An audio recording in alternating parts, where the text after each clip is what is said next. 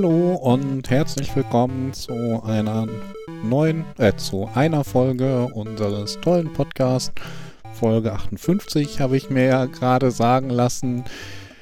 Und nachdem wir ja letztes Mal gesagt haben, wir bringen die nur noch so nach Laune heraus und drängen uns nicht, haben wir uns besonders viel Zeit gelassen und heute ist Mittwoch. Jo. Genau. Du wolltest, dass ich das sage.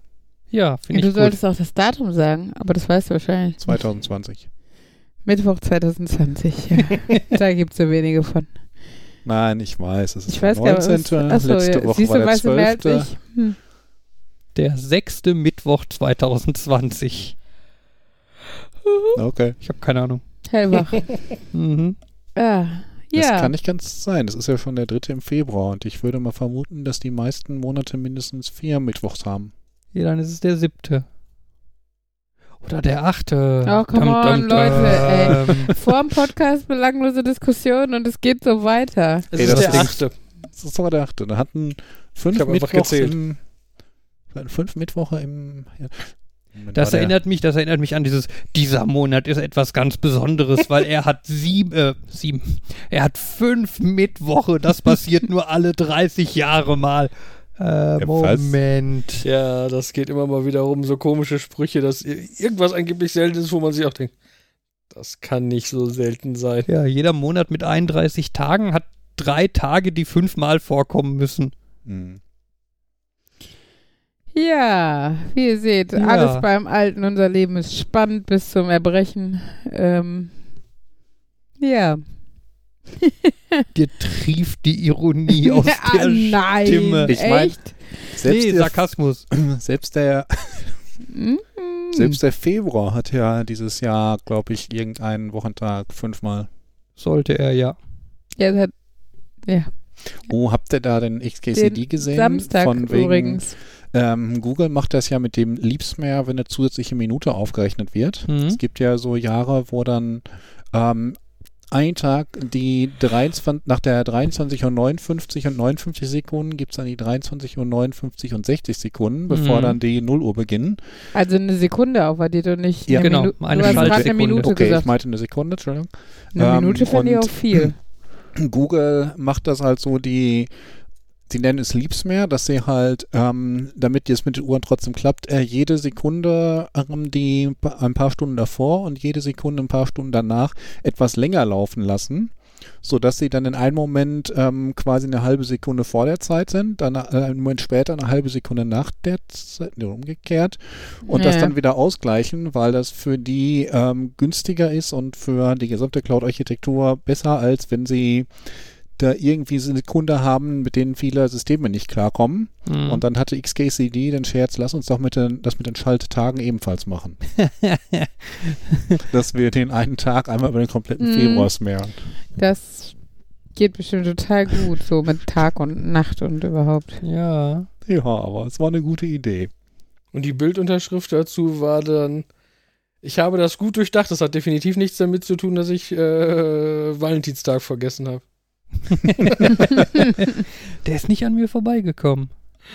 Es ist dramatisch. Also, ich glaube, es war jetzt sehr paraphrasiert, aber ja, es war ein Witz über den vergessenen Valentinstag. Ja, das Problem bei uns ist, wir haben, äh, wir zeigen die XKCDs auf unserem Board im Büro und da gibt es keinen Mouse-Over-Test, Text, weil wir keine Maus haben.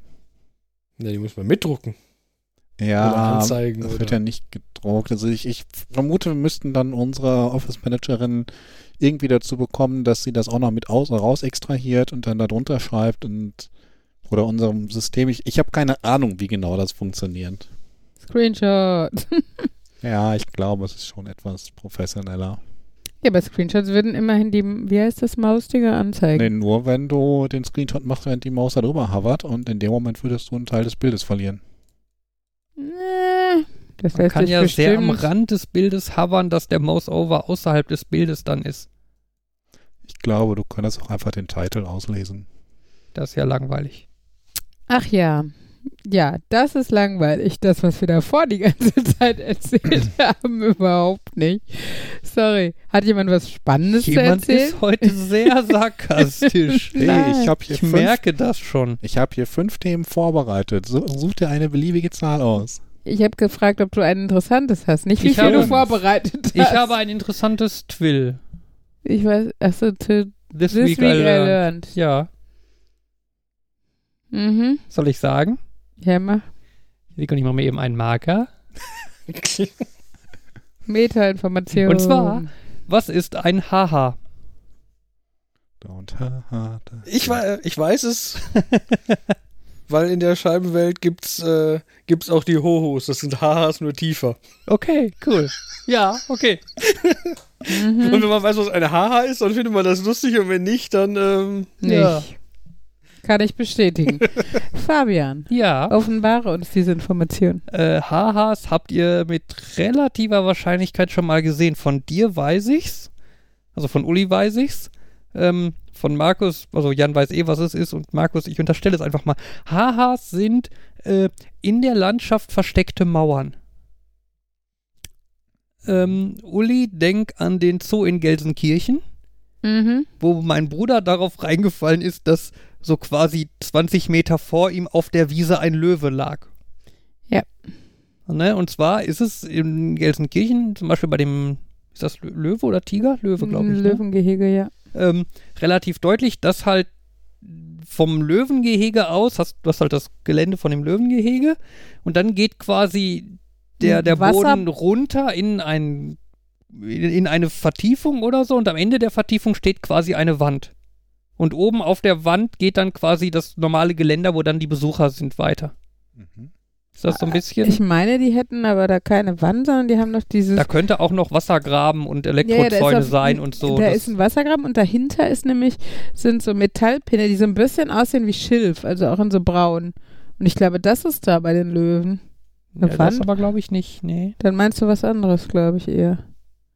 Sorry, ich Nein, also auf jeden Fall von, von aus Sicht des Löwen oder des, äh, des hypothetischen Löwens, dann vielleicht ist nicht das von Haha dem. dann für Hidden Hedge oder sowas? Oder? Keine Ahnung. Nein, also für den Löwen Okay. ist es quasi, er läuft, wenn er quasi zu den Besuchern rennen wollen würde, würde er dann halt quasi eine äh, Schräge runterlaufen, Ja. wie, wie so eine Rampe quasi und dann vor einer hohen Wand stehen, die er halt nicht Ja. hoch kann. Ne?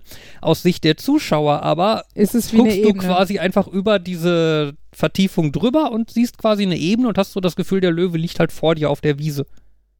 Ja. Okay. Ja, das ist, äh, das ist in, in, in der Zoom-Erlebniswelt in Gelsenkirchen tatsächlich insgesamt äh, sehr gut gelungen, weil die einfach sehr viel äh, Bepflanzung haben und, und, ähm, und die Bauten, sag ich jetzt mal, die sie haben, ähm, so verkleidet sind und in Erdtönen gehalten und so, dass du halt nicht diese Betonwände überhaupt siehst, wenn denn mal äh, irgendwo eine ist. Und ähm, dadurch ist es tatsächlich, du läufst halt quasi durch, also es ist auch so ein bisschen weltlich teilweise, ne, also Bäume und so. Und dann kommt auf, auf so rot, auf so roten äh, Wegen, auf so roter Erde, wie in Afrika. Es ist halt auch der Bereich Afrika in Anführungsstrichen. Also die sind ja nach äh, drei Welten benannt, Afrika, Alaska und Asien. In Afrika ist tatsächlich der Boden auch wirklich rot, wie ich das in Tansania erlebt habe, was ich ganz authentisch fand. Aber auf jeden Fall kommst du dann halt einfach in so einen Weg gebogen und siehst vor dir eine Wiese und da liegt ein Löwe. Und das kann halt echt im ersten Moment scary sein, weil du echt denkst, scheiße, ist ja irgendwo abgehauen. Das kann ja so nicht sein. Und ähm, klar, beim genaueren Betrachten und ein bisschen näher rangehen und so siehst du dann halt, dass da Barrieren in irgendeiner Form zwischen sind, aber es ist tatsächlich ganz gut gemacht, ja. Markus, Markus guckt so, als wäre er da noch nicht gewesen. Ja, Vielleicht Ausflug, sollten wir da mal einen so sagen. Fachschaftskindergarten oder so mal. Ja, oder einen Wir brauchen eh Podcast. mal wieder einen Family Fun Day machen. Ja. Wo du jetzt gesagt hast, Uli kennt das eh. Ich dachte nämlich, dass, also, ich habe irgendwann gelesen, dass da in ein in England sehr verbreitetes, Ja, das ist, da- dass das gerne um so Guts, nicht Gutshöfer, so, weißt du, Herrenhäuser-Zeugs Mhm. ist, dass die halt, die wollen aus ihrem Haus raus, wollen sie gerne das Gefühl haben, sie überblicken die Landschaft, aber sie wollen eigentlich schon Mauern haben, dass da keiner der, der von Pöbel, dem, der dass der Pöbel. Pöbel nicht da ankommt. Deswegen fällt die, haben die dann da diese Dinger Gated und, Communities mit schöner Aussicht. So sozusagen, genau. Und das sind halt Hahas. So Und, heißen diese. ja, aber woher heißen die auf Englisch auch so und Ja. woher kommt der Begriff? Also sie heißen auf Englisch auch so, weil, wie gesagt, ich Ja, so, deshalb die Ho-Hos. genau, genau, in der Scheibenwelt gibt es dann halt auch. Äh, Ich äh, suche kurz in den Tiefen meines. Da wir da äh, Schreiben die denken, sich dass denn die- H, H, also der Buchstabe H nee, und der Buchstabe. H-A-H-A. Ah, okay, also wie Haha, wie das Lachen. Ja. Da ist wieder dran, dass es wohl ja irgendwo mal so Bohrtürme gab, die in so Häusern versteckt waren. angeblich, dass es auch manche wirklich Fake-Häuser gibt, die wirklich dann nur als Eingang zu irgendwie so Untergrundzeug ähm, gelten. Ja, Und nicht- natürlich an die ähm, bei Disney World, äh, wo ja eine ganze Menge Fake-Häuser erstmal nur so, also nur halb fake sind, aber so angeordnet sind, dass du das Gefühl hast, die Straße geht so lang weiter. So Attrappen, äh, ja, gibt's auch hier Phantasialand und so, die Wildweststadt, die auch. Also, Ähm, also der Begriff kommt daher, dass man das halt häufig nicht sieht und erst wenn man quasi davor steht, sieht man es auf einmal und sagt dann Haha oder Aha. Ja, ich würde es dann eher Aha nennen, also den Aha-Effekt sozusagen, Ja, aber es, aber es heißt die Haha. Engländer sagen dann scheinbar Haha. Ich stelle mir jetzt gerade den von Simpsons vor. Haha. Den Hm. von Simpsons. Nelson. Achso. Ja, pff. Sorry. Simpsons Äh. ist jetzt, also, ich habe es mal gesehen, aber immer so beim Vorbeiseppen in meiner Teenagerzeit oder so. Also bei Fake-Häuser fällt mir ein, in London gibt es das, glaube ich, dass es einen ganzen Häuserzug gibt, der, also mehrere Häuser nebeneinander, da hast du nur die Häuserfront und dahinter ist nichts, weil da ist die Belüftung der U-Bahn. Ach, Oder krass. irgendwie Mhm. sowas. Nee, dahinter Oder- ist ein Loch. Ähm, die die, die U-Bahn ist an der Stelle quasi nicht in einem Tunnel, sondern unter freiem Himmel, Ja, eben. weil die früher in der U-Bahn halt äh, Dampflokomotiven eingesetzt haben. Oh, mhm. und die halt den Qualm irgendwie, also die haben den Qualm quasi in der Lokomotive gesammelt Und an der Stelle und dann quasi an den. Stellen dann freigelassen. Damit halt die ganzen äh, äh, Ist ja Tunnel quasi Belüftung, alte. Belüftung. Macht ja Sinn. Ja. Ja, es ist Belüftung in, in einer besonderen Art. Und im Disneyland mal, und im Disneyland fällt mir ein, dass die mal das wohl in unterschiedliche Richtungen machen. Die machen nicht nur, dass die Häuser nach hinten hin irgendwie so Tricks machen, dass die nicht gerade stehen und du das Gefühl hast, Sachen sind größer, auch nach oben hin. Ja. Also die, die Häuser Dass haben die meistens. sind, also nee, die haben eine zweite Etage und eine dritte Etage, Mhm. aber die Etagen werden immer kleiner, dass du das. weil das aus dass deiner du- Perspektive Genau, eh würdest so du da aussieht. hochklettern, wäre die dritte Etage irgendwie nur hüfthoch, aber Mhm. du von unten siehst halt, also, oh, das ist ja, das muss Genau. ja hier alles Das sein. Ja, heißt äh, optische- Forced Perspective. Ja, das ist ja so optische Täuschung haben ja schon die Römer in Form von so äh, Säulen gemacht, die am Ende des Ganges einfach niedriger sind, wodurch der Gang halt deutlich eindrucksvoller wirkte, weil er länger war. Ja. Deutliches, Kunstleistungskurs am deutliches. Beispiel dafür ist auch das Schloss in Disneyland. Das große Ja. Cinderella-Schloss, weil da halt auch die Türme und so sind halt bei weitem nicht so groß, wie sie aussehen. Ja.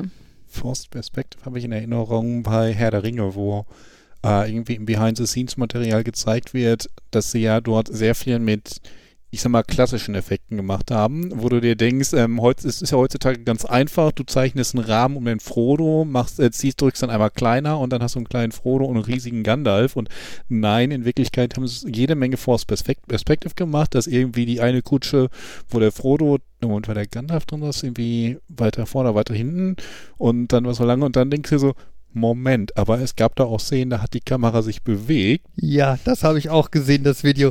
Das ist krass, was die da für Konstruktionen gebaut haben. Mhm.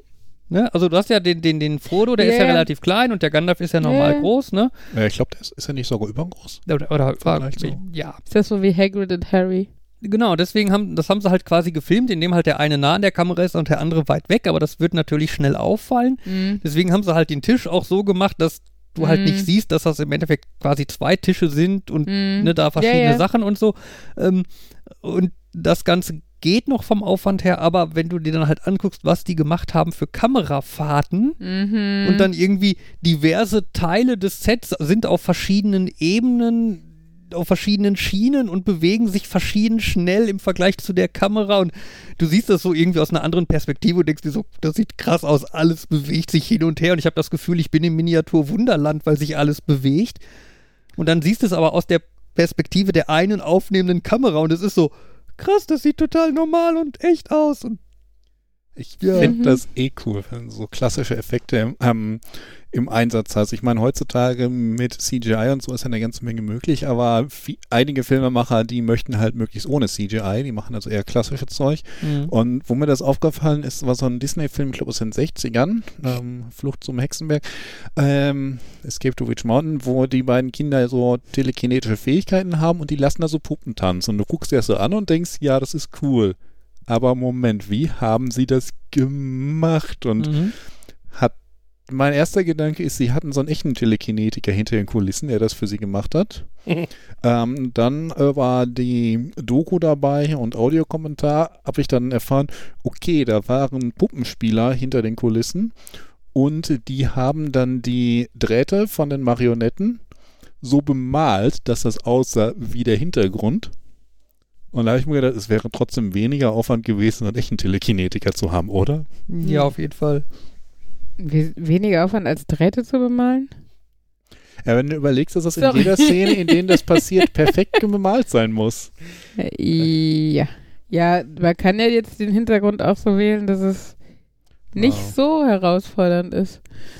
Bei, Anyway, der bei praktischen Effekten, bei denen sich viel bewegt und man sieht das nicht, da finde ich immer wieder dieses, äh, den, ist das der Dolly-Zoom? Das ist was, das ist, wenn die Kamera zurückfährt, aber gleichzeitig ranzoomt, was so, die Kamera macht total viel und für das Bild der Kamera macht das nur so, die gefilmte Person bewegt sich nicht, aber der Hintergrund zoomt komisch und das ist so, hm, ja. Ich, ich kenne das vor allem als Vertigo-Zoom, weil das zum Ja, ja. ersten Mal in Alfred Hitchcocks Vertigo verwendet wurde. Das ist doch auch irgendwie, wie wenn man mit einer Spiegelreflex, ähm, Da kann man das auch mitmachen, ja. genau, genau, wo du dann im Endeffekt eigentlich vom Bildausschnitt gedacht nichts verändert hast, weil der, der im Vordergrund gleich groß ist und so, aber der Hintergrund ganz anders wirkt. Ja. Ja. Guck mal, kann ich mitreden. Ja. Mhm. Minimal, ohne Das ist- das ist Fachvokabular und so. Super cooler Effekt. Ich habe den auch für manche Film AG-Projekte schon anzuwenden probiert. Das Problem ist nur, er ist furchtbar schwierig anzuwenden, wenn du ihn gut machen möchtest.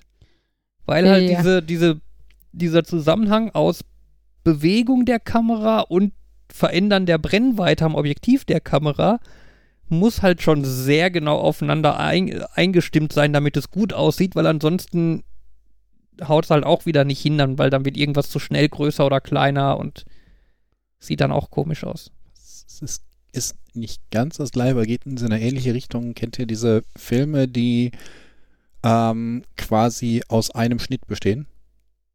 Es gibt, glaube ich, ein oder zwei Filme, wo die tatsächlich keine Schnitte drin haben und einfach nur in einem durchfilmen. Mhm. Und ich meine, okay, bei man ist, ist auch schon bei einigen Filmen, wenn sie lange Szenen haben und Mhm.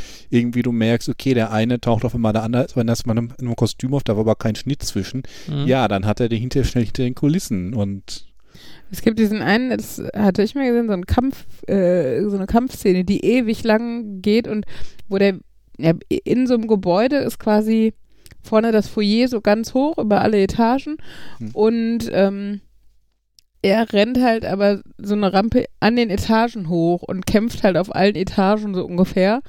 Und äh, die Kamera folgt ihm halt echt zehn Minuten und das wird halt auch an einem Stück mit, weiß ich wie viel Gegnern, 100 Stück oder 200 Stück oder was, die er da vermöbelt. Mhm. Und das muss auch so krass choreografiert sein, dass das irgendwie auf die Sekunde passt und nicht einer dann auf ihn zurennt, merkt, er ist eine Sekunde zu früh stehen bleiben muss und dann erst irgendwie gepuncht wird oder sowas. Ähm, etwas aus der ähnliche Kategorie, aber etwas anders ähm, ist der Film 1917, Achso, das der glaube ich im Moment ja. im Kino läuft. Ich glaube, der hat, Hat auch einen Oscar, Oscar für beste Kamera oder so gekriegt. Ähm, der Film, also er handelt halt irgendwie, ich weiß gar nicht, Zweiter, Zweiter- Weltkrieg, Erster Weltkrieg, 1917, ne? Oh. könnte man vielleicht oh, drauf könnte kommen. zusammenhängen. Indikator und so. Ja, ähm, erzählt halt irgendwie die Geschichte von irgendwie zwei Soldaten, die irgendwie von A nach B müssen, um irgendwie eine Nachricht zu überbringen oder so. Ähm, und der Film sieht so aus, als wäre es quasi ein einziger Take vom Anfang bis zum Ende. Also die beiden Soldaten kriegen quasi den Auftrag und dann ist die gesamte Kamera ohne Schnitt in Anführungszeichen bei den beiden dabei und rennt um die beiden rum und was auch immer, bis sie halt am Ende diese Nachricht überbringen. Dabei ist natürlich ganz viel geschnitten und Special Effects und so, ne, das geht, glaube ich, auch gar nicht anders. Ähm, aber das Ergebnis soll, muss wohl sehr gut sein und soll wohl auch sehr äh, immersiv sein. Ne, weil du halt nicht einfach diese Schnitte hast, an denen du mindestens unterbewusst einfach merkst, ich sitze in einem Film, sondern du bist die ganze Zeit live dabei, so wie wenn du wirklich um mit denen mitlaufen würdest oder um die, ne? Also bei denen dabei wärst. Ist das bei Birdman nicht auch so? Äh, Also, nee, nicht ganz so, also ich glaube, aber das ist auch, also ich weiß auch, dass das da jedenfalls totales Thema war, wo die ihre Schnitte versteckt haben, Mhm. weil, also ich glaube, ich habe das Gefühl, dass der Film nicht durchgängig, also, ne, dass da schon Unterbrechungen drin sind. Ich glaube, die, dass es entweder Unterbrechungen sind, aber nur, wenn die, wenn die übergehen zu jemand schläft jetzt oder so, also so, sowas. Mhm. Aber sonst ist das auch zum Teil, dass die Szenen da zehn Minuten lang sind und vermeintlich ein Take. Wo dann aber, und dann gibt's halt Videos dazu, die dann immer sagen, ah, jetzt siehst du gerade, die Kamera schwenkt über einen schwarzen Gegenstand, weil dann kann man da jetzt Ja, oder schön um cutten. den Hinterkopf rum, ne? Wenn dann, wenn dann äh, an einer Stelle es auch so dunkel ist, dass es nicht mehr auffällt, dass man da Ja. einen Cut gemacht hat und so.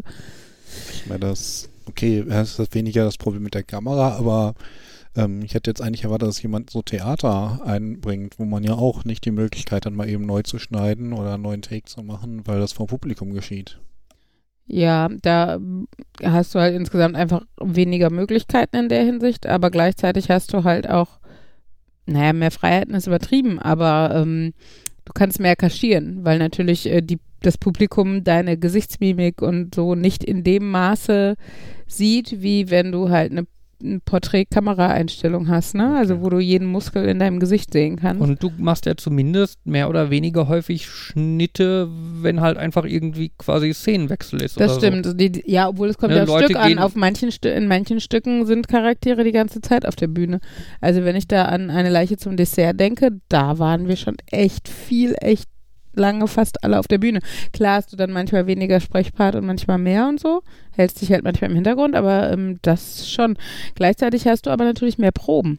Also wenn du, wenn du Filmschauspieler bist, ähm, übst du halt deinen Text zu Hause und im besten Falle hast du vielleicht noch irgendwie eine Diskussion mit dem Produzenten oder Regisseur darüber, wie deine Rolle ausgelegt ist oder sowas. Und ähm, ja, im schlimmsten Falle muss die Szene halt 20 Mal gemacht werden, was Mhm. dann im, im Nachhinein auch als Probe angesehen werden könnte. Aber wenn sie gut wäre, wäre sie schon beim ersten Mal im Kasten so. Und das hast du halt beim Theater nicht.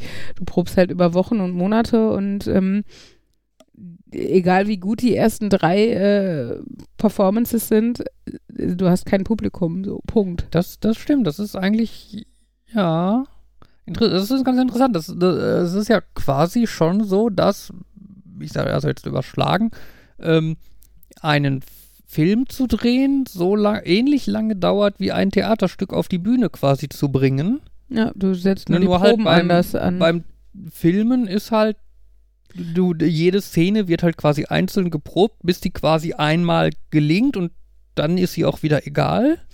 Das ist halt auch beim Textlernen so, ne? Beim, beim Theater hast du halt monatelang dafür Zeit, ähm, den gesamten Text zu lernen, weil du den gesamten Text für deine, deinen Charakter erkennen musst. Ähm, beim Film immer nur den, der am nächsten Tag gedreht wird, aber den dann auch quasi von heute auf morgen, weil du ja am Tag davor den für diesen Tag gelernt hast. Also es ist halt, ähm, ich würde nicht sagen, das eine ist anspruchsvoller oder das andere. Es ist halt einfach eine andere Ja, nee, Arbeitsweise. es war kein, ja, nein, nein, ich, beim Hm. Film, ich sag mal, hast du ja Möglichkeit, Retakes zu machen. Wenn es nichts geworden ist, ist es nichts geworden. beim Theater The- ist es dann lustig. beim Theater halt, dann- dann bist du vom Publikum. Also ist äh, wie wenn du irgendwie einen Film drehst und du hast nur noch exakt Film, ja, ich weiß heutzutage digital, aber damals exakt Film, um diese Szene einmal echt zu drehen. Und dann muss das sitzen. ja. Ich weiß und aber wenn es nicht, sitzt, hast du ich ja, glaube, nein. Da- Ich glaube, das Problem hatten aber auch, also normale Filmproduktionen nicht, oder? Dass sie, dass ihnen der Film ausgegangen Nee, ist. deswegen großen, teure, die großen nicht. Nö, nö. Aber Das so meine ich ja. kleine, so Independent oder so, oder Hobbyprojekte oder so, da könnte ich mir Nee, das ich meine, deswegen ist das halt bei Theater ein bisschen schärfer, weil du halt da nicht die Möglichkeit hast, einen Retake zu machen. Ja.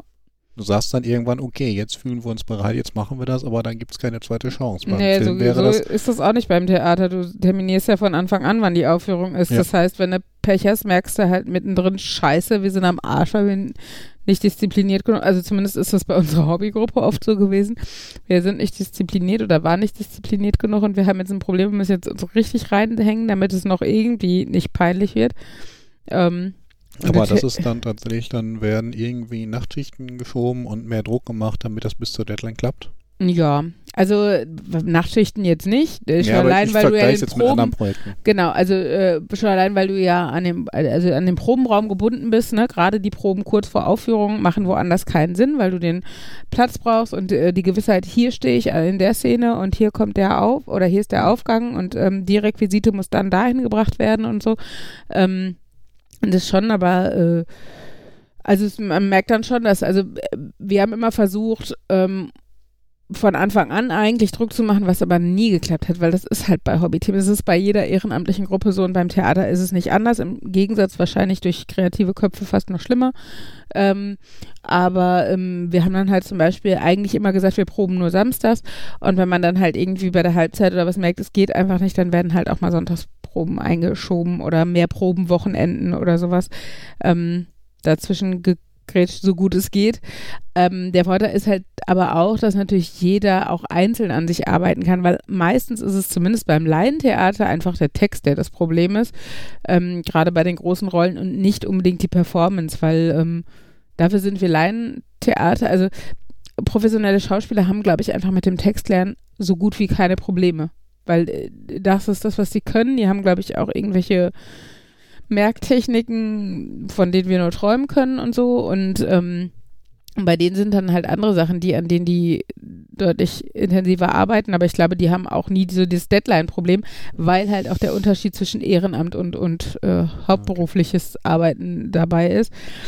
Genau, und bei uns war dann halt meistens so, dass einfach, ja, wir wollen bis, keine Ahnung, Ende Januar den Text können.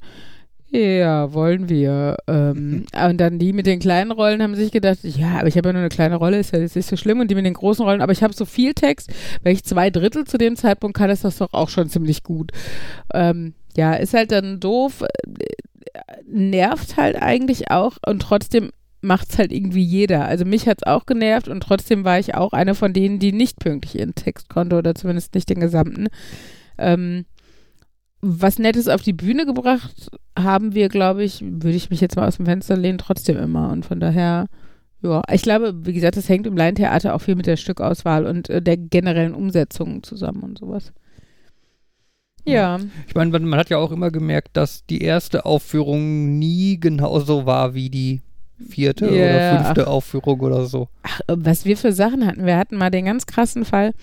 Ähm, da gab es, also bei einer Leiche zum Dessert war mein äh, absolutes Lieblings, also das Stück noch nicht mal, da war ich gar nicht so begeistert von, ähm, vom, vom, vom, von der Arbeitsweise, vom Auftritt und so hinterher und von der Performance äh, mein absolutes Lieblingsstück.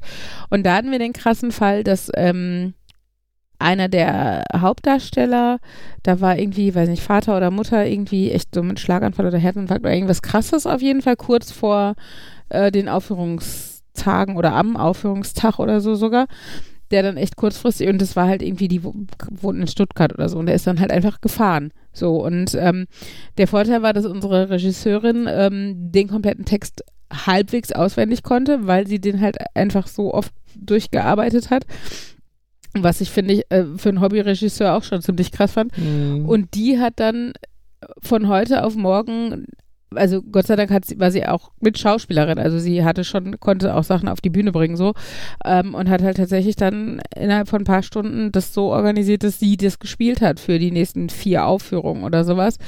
Und ähm, also allein, dass wir das äh, hingekriegt haben, äh, ist im Nachhinein echt äh, der Hammer. Also und, und gut, also nicht auffällig. Also dem Publikum ist jetzt nicht aufgefallen, dass der große, breitschultige Gangster eine kleine blonde Frau war. Ähm, aber Ich Naja. hätte jetzt noch einen an- anderen Lösungsvorschlag gehabt, dass irgendwie man quasi die Hauptperson unsichtbar laufen lässt und einfach von außen einspricht. Da muss man nicht den Text umgehen können, sondern kann den ablesen. Und ja, aber da, du, du hast ja auch, also ich weiß nicht, kennst du eine Leiche zum Dessert? Ist ein Film eigentlich. Oh, dann hast du eine Bildungslücke. Kleine Empfehlung an alle, ist sehr witzig. Ist so eine Parodie auf all diese alten Krimis, sag ich jetzt mal. Ähm, aber auf jeden Fall, der, äh, da kommt halt auch zu Handgreiflichkeiten und so. Ne? Also ich meine, klar, das kann man auch irgendwie dann performen, aber ich glaube, das ist tatsächlich noch schwerer, innerhalb von drei Stunden irgendwie zu, zu improvisieren, als äh, einfach jemand, der es vielleicht nicht 100 pro auf die Kette kriegt, aber wie gesagt, eigentlich war unsere Regisseurin schon sehr drin in der Materie, weil die halt die ganze Zeit alles, jeden Schritt mit geplant hat. Aber überleg mal, was das für eine interessante neue Perspektive gewesen wäre, wenn die sich alle den quasi nur eingebildet haben und wenn sie denken, dass sie mit ihm kämpfen, quasi mit sich selbst hadern, mit sich selbst Also kämpfen. Aber überleg mal, was das für eine Umstellung ist, wenn quasi alle Schauspieler Ja, da irgendwie ihr, ihr, ihr Programm abändern müssen. nee, die müssten es ja einfach nur durchziehen wie bisher. Ja, ja, aber kannst du ja nicht, weil du reichst ihm was an, was er nicht nehmen kann oder, ne? Ja, also, du dann? Da äh, musst dann nimmst, du, dann nimmst du irgendwas Großes, hältst es dahin, merkst in dem Moment so, Oh Mist, jetzt hat er Also, das, was mache ich äh, jetzt damit? Das kannst du vielleicht tue ich das? grundsätzlich machen, ein Stück so umschreiben, aber das kannst du nicht innerhalb von drei Stunden in, einem, in einer Laientheatergruppe. Ja, nicht, nicht umschreiben, einfach nur genau Nein, aber das kannst du nicht, weil dann fehlen einfach Dinge, die nicht Ja, passieren klar, bei solchen können. Aktionen, wo er was Oder- überleben oder, muss, ja, aber Äh, jemand reagiert darauf, dass er die Tür aufmacht oder so. Dann musst du dir überlegen, wie kriegen wir denn das hin, dass die unsichtbare Person die Tür aufmacht, ja, wenn sie okay. mitten auf der Bühne steht, die Tür. Also solche Sachen, ne? Und das kannst du halt nicht so Allerschlimmsten schnell. Fall, ähm, guckst du, dass du irgendwie so ein komplett schwarzes Kostüm für jemanden bekommst Hinzu- und der das Markus, ja, das kann man alles machen, aber, aber, nicht in drei Stunden. Und ja, bitte, ich möchte Ne, dich vor mal allem, wie viel, wie viel Zeit, wie viel Zeit bei diesem Theaterstück, ich meine, ich, ich stand nicht auf der Bühne, ich habe nur so äh, aus dem Off für die Technik und so zugeguckt, ne? Wie viel Zeit alleine drauf geht für welche Person geht zu welchem Teil des Stückes durch welchen Ausgang nach draußen und kommt dann von wo wieder rein. hm. Ja, alleine das ist schon so. Ja, irgendjemand könnte ja dann auf der Bühne stehen und die Tür aufmachen. Ja, da ist er aber aber ja wie gerade. kommt dieser jemand auf die Bühne, Mhm. beziehungsweise seit wann muss der dann da stehen, um die Tür Mhm. aufzumachen und wie kommt er wieder weg, um dann zum richtigen Zeitpunkt, ne? Ja, da hätte Ähm, ich hinzu kommt aber auch einfach. Markus, ey, d- Ja, du hast- du stellst hast- dir das alles ein bisschen einfach vor. Das geht halt nicht. so. Also du kannst Ja, halt ich wollte gerade sagen, vor allem wie, wie einfach irgendeinen Statisten. Vor allen Ja, du- Dingen weißt du, wie unprofessionell das dann wirkt, wenn das nicht klappt, wenn du so eine, so eine Chose fährst, also wenn du wirklich ein ganzes Stück ummodelst. Du musst ja dann auch irgendwie, musst du das ja irgendwie auflösen, damit die Story auch irgendwie Sinn macht. Also es kommt halt hinzu, äh, wenn du das als künstlerischen Aspekt siehst, dass dieser eine Mensch, also quasi so ein, der ist ein Niemand und deshalb ist er unsichtbar für alle und wir nehmen das Bild. Also weiß ich was für Interpretation. Sicherlich ein cooles Konzept, aber nicht bei einer Laientheatergruppe, die ein eigentlich, also das ist halt eine Parodie, es ist schon witzig, was man da spielt. Und dann macht es überhaupt keinen Sinn. Und hinterher die Aufdröselung des eigen, der eigentlichen Story ist schon ähm, aufwendig genug und durchdacht genug. Es wird überhaupt keinen Sinn machen, diese, diese Unsichtbarkeit da reinzubringen. Es würde einfach, alle würden denken, so, what the fuck, weil, warum würde man sowas tun? Die Frage ist natürlich, ähm, geht ihr davon aus, dass die Zuschauer der ersten Vorstellung den Film kennen? Du hast ja gerade gesagt, es ist eine Bildungslücke. Das heißt, man würde davon ausgehen, dass die Ja. meisten den kennen und sich halt nur mal so eine, Vari eine weitere Ari- Variante von dem Obwohl teils, Laientheater angucken teils, wollen. Und wenn man dann sowas macht, wo man halt so einen Aspekt rein, äh, reinbringt. also ich glaube, ein Teil ist einfach Fan vom Nordstadttheater, der andere Teil äh, kennt den Film und ist dadurch darauf aufmerksam gemacht worden. Aber ähm, grundsätzlich finde ich halt, das kannst du nicht in jedem Stück bringen. Das macht einfach teilweise keinen Sinn. Punkt. So, das ist, es passt nicht in die Story oder in sonst was. Und ganz ehrlich, dann würde ich lieber sagen, okay, scheiß drauf, äh, wir verschieben die Aufführung oder wie gesagt, wir hatten das Glück und führen mit, äh, mit unserer Regisseurin auf. Aber ich finde es Humbug, sich da irgendwas zusammen zu suchen, was nicht passt. Wenn es bei dem Stück zufälligerweise passen würde, wäre das vielleicht noch ganz witzig, aber auch da denkst du dir die Umsetzung zu leicht. Also wie viel Requisiten und Props und Bühnenbild ähm, umstrukturiert werden müsste, auch wenn man sagt, wir machen einfach Business as usual. Du leierst deinen Text runter und so. Aber es geht nicht. Der wirft mal was runter oder der schiebt mal einen Stuhl und das kannst du, das kannst du, wenn du von vornherein das Stück so planst, kannst du das auch als Laientheater umsetzen. Aber nicht, wenn du es innerhalb von drei Stunden dann plötzlich irgendwie, musst dir überlegen, ja, wo konnten wir denn irgendwie durchsichtiges Nylonband und das könnte irgendjemand ziehen, dann kann er den Stuhl Ich- ziehen oder was auch immer. Das kannst du machen, aber das machst du nicht in so kurzer Zeit, äh, wenn, wenn eh alle am Rad drehen, weil halt irgendwas passiert ist. So. Ich weiß nicht, kennst du das mit dem, warum Ninjas schwarz sind? Warum was? Aber Warum Ninjas immer so als äh, schwarze Figuren im Hintergrund? Ja, weil sie dunkel sind und der, vor dem nächtlichen Hintergrund verschwinden, oder? Mm, So wie ich das verstanden habe, war das wohl so, dass in die ähm, Leute, die Requisiten verschoben haben und so weiter, früher halt in so schwarzen Kostümen im Hintergrund der Show waren und dann dort Dinge auch bewegt haben. Und, das ist ja nicht früher, das ist ja heute immer noch so. Aber wieso, was haben die mit und Ninjas? der Ninja ist dann halt derjenige, der erst so aussieht, als wäre er so ein ganz normaler Hintergrundarbeiter und dann von dort aus heraus jemandem meuchelt, quasi als Schatten aus dem Nichts Ich heraus. glaube nicht, dass das das historische. Die, die, Der die, war, die, hatten, nein, die hatten halt historisch, waren die nicht schwarz gekleidet. Ach so. Okay. Darum geht's, wo, wo das Bild herkommt, dass du denkst, die sind so, weil das, Ah, okay. weil das so ein. Und da hätte ich jetzt ausgedacht, so als allereinfachste Lösung, dass du wirklich jemanden noch komplett schwarzen Kostüm hast, ähm, der dann halt in dem Moment, wo wirklich irgendwas bewegt werden muss, das so tut. Also wir hatten ja, wir haben Adams Family gespielt und wir hatten das eiskalte Händchen in Form eines, eines Handschuhs Mhm. äh, gespielt von einer ganz in schwarz gekleideten Person. Ja. Das ist möglich, aber das ist nicht möglich, innerhalb von ein paar Stunden auf die Beine zu stellen. Und das ist, macht auch keinen Sinn bei jeder Story. Da hat es Sinn gemacht, weil es in der Story vorkam. Aber das, das meine ich, dass es Möglichkeiten gibt, auf jeden Fall. Klar, zu Genüge. Aber das ist nichts, was du. Also, du musst dir vorstellen, wenn es ein paar Stunden vor der Aufführung ist, dann hast du noch nicht mal eine Chance, einen Durchlauf damit zu proben. Mit den Ideen, die du hast. Du hast vielleicht dann, dadurch, dass du keinen Durchlauf hattest, noch nicht mal auf dem Schirm, an welchen Punkten das überall hapern könnte, ohne diese Person, ohne eine wirkliche Person auf der Bühne zu haben. Ähm, und äh, dann spontan noch Leute zu finden, die ordentlich laut und was den Text noch einsprechen sollen oder was auch immer und dann noch technisch, das muss ja auch irgendwie so, also das muss ja hörbar sein und sobald du nicht auf der Bühne offen zum Publikum sprichst, also es muss ja nur sein, dass der Schauspieler mit dem Rücken zu, also zum Publikum steht, verstehst du ihn schon so gut wie gar nicht mehr. Das heißt, du musst dir auch da überlegen, wo Stimme soll aus dem jemand, ja, aber das geht, entsprechend verstärkt. Nee, Stimme aus dem Auf geht nicht, ja, und entsprechend verstärkt ist wieder Technikaufwand. Und das, wo Fabian zum Beispiel als Techniker wochenlang daran gearbeitet hat, einen Technikablaufplan exakt mit, mit einem Programm irgendwie zu erstellen und sowas. Das, also dafür, dass es Laientheater ist, ist es schon enorm komplex. Und ich glaube, dass du sowas einerseits nicht gut umsetzen kannst und andererseits es, wie gesagt, bei diesem Stück irgendwie auch überhaupt keinen Sinn gemacht hätte. Ich finde Also das total lustig, dass Markus als Informatiker so, so ein, das kann man doch wohl mal eben machen, vorschlägt. Das ist genau wie die Leute, die ankommen und sagen, kannst du nicht mal eben eine App dafür schreiben? Das ist doch, das kann, kann ich, das in meinem Kopf ihr sehe doch ich- mal eben Genau, so. in meinem Kopf sehe ich doch, du musst doch nur fünf Knöpfe machen und der eine macht, dass er das gesamte Internet runterlädt und der andere macht, dass er die richtigen fünf Seiten raussucht. Mhm. Äh? Ja, okay. Es ist, Ich glaube, das ist so ein bisschen, ja, in meinem Kopf kann man das doch mal eben. Ich glaube, ja. das ist halt das Grundsätzliche, wenn man nicht in der Materie drinsteckt. Ja, genau. Ich würde das über App vielleicht auch sagen, ne? Das kann man doch mal eben programmieren. Ähm, genau. Und äh, Markus denkt das vielleicht über, das kann man doch mal eben performen oder so. sichtbarer Darsteller. Kennt ihr den Film Mein Freund Harvey? Das- ich schon mal den Titel gehört, aber sagt mir jetzt nichts. Ah, das, Ist das irgendwie ein unsichtbarer Hase oder so? Ja. Aber da hört es auch schon auf. Ich habe diesen Titel schon mal gehört und irgendwie habe ich jetzt das Nichtbild von einem Hasen. Also, Also ein, mein Lieblingsstück, was ich ja überlegt habe fürs Theater, wäre immer Ärger mit Bernie.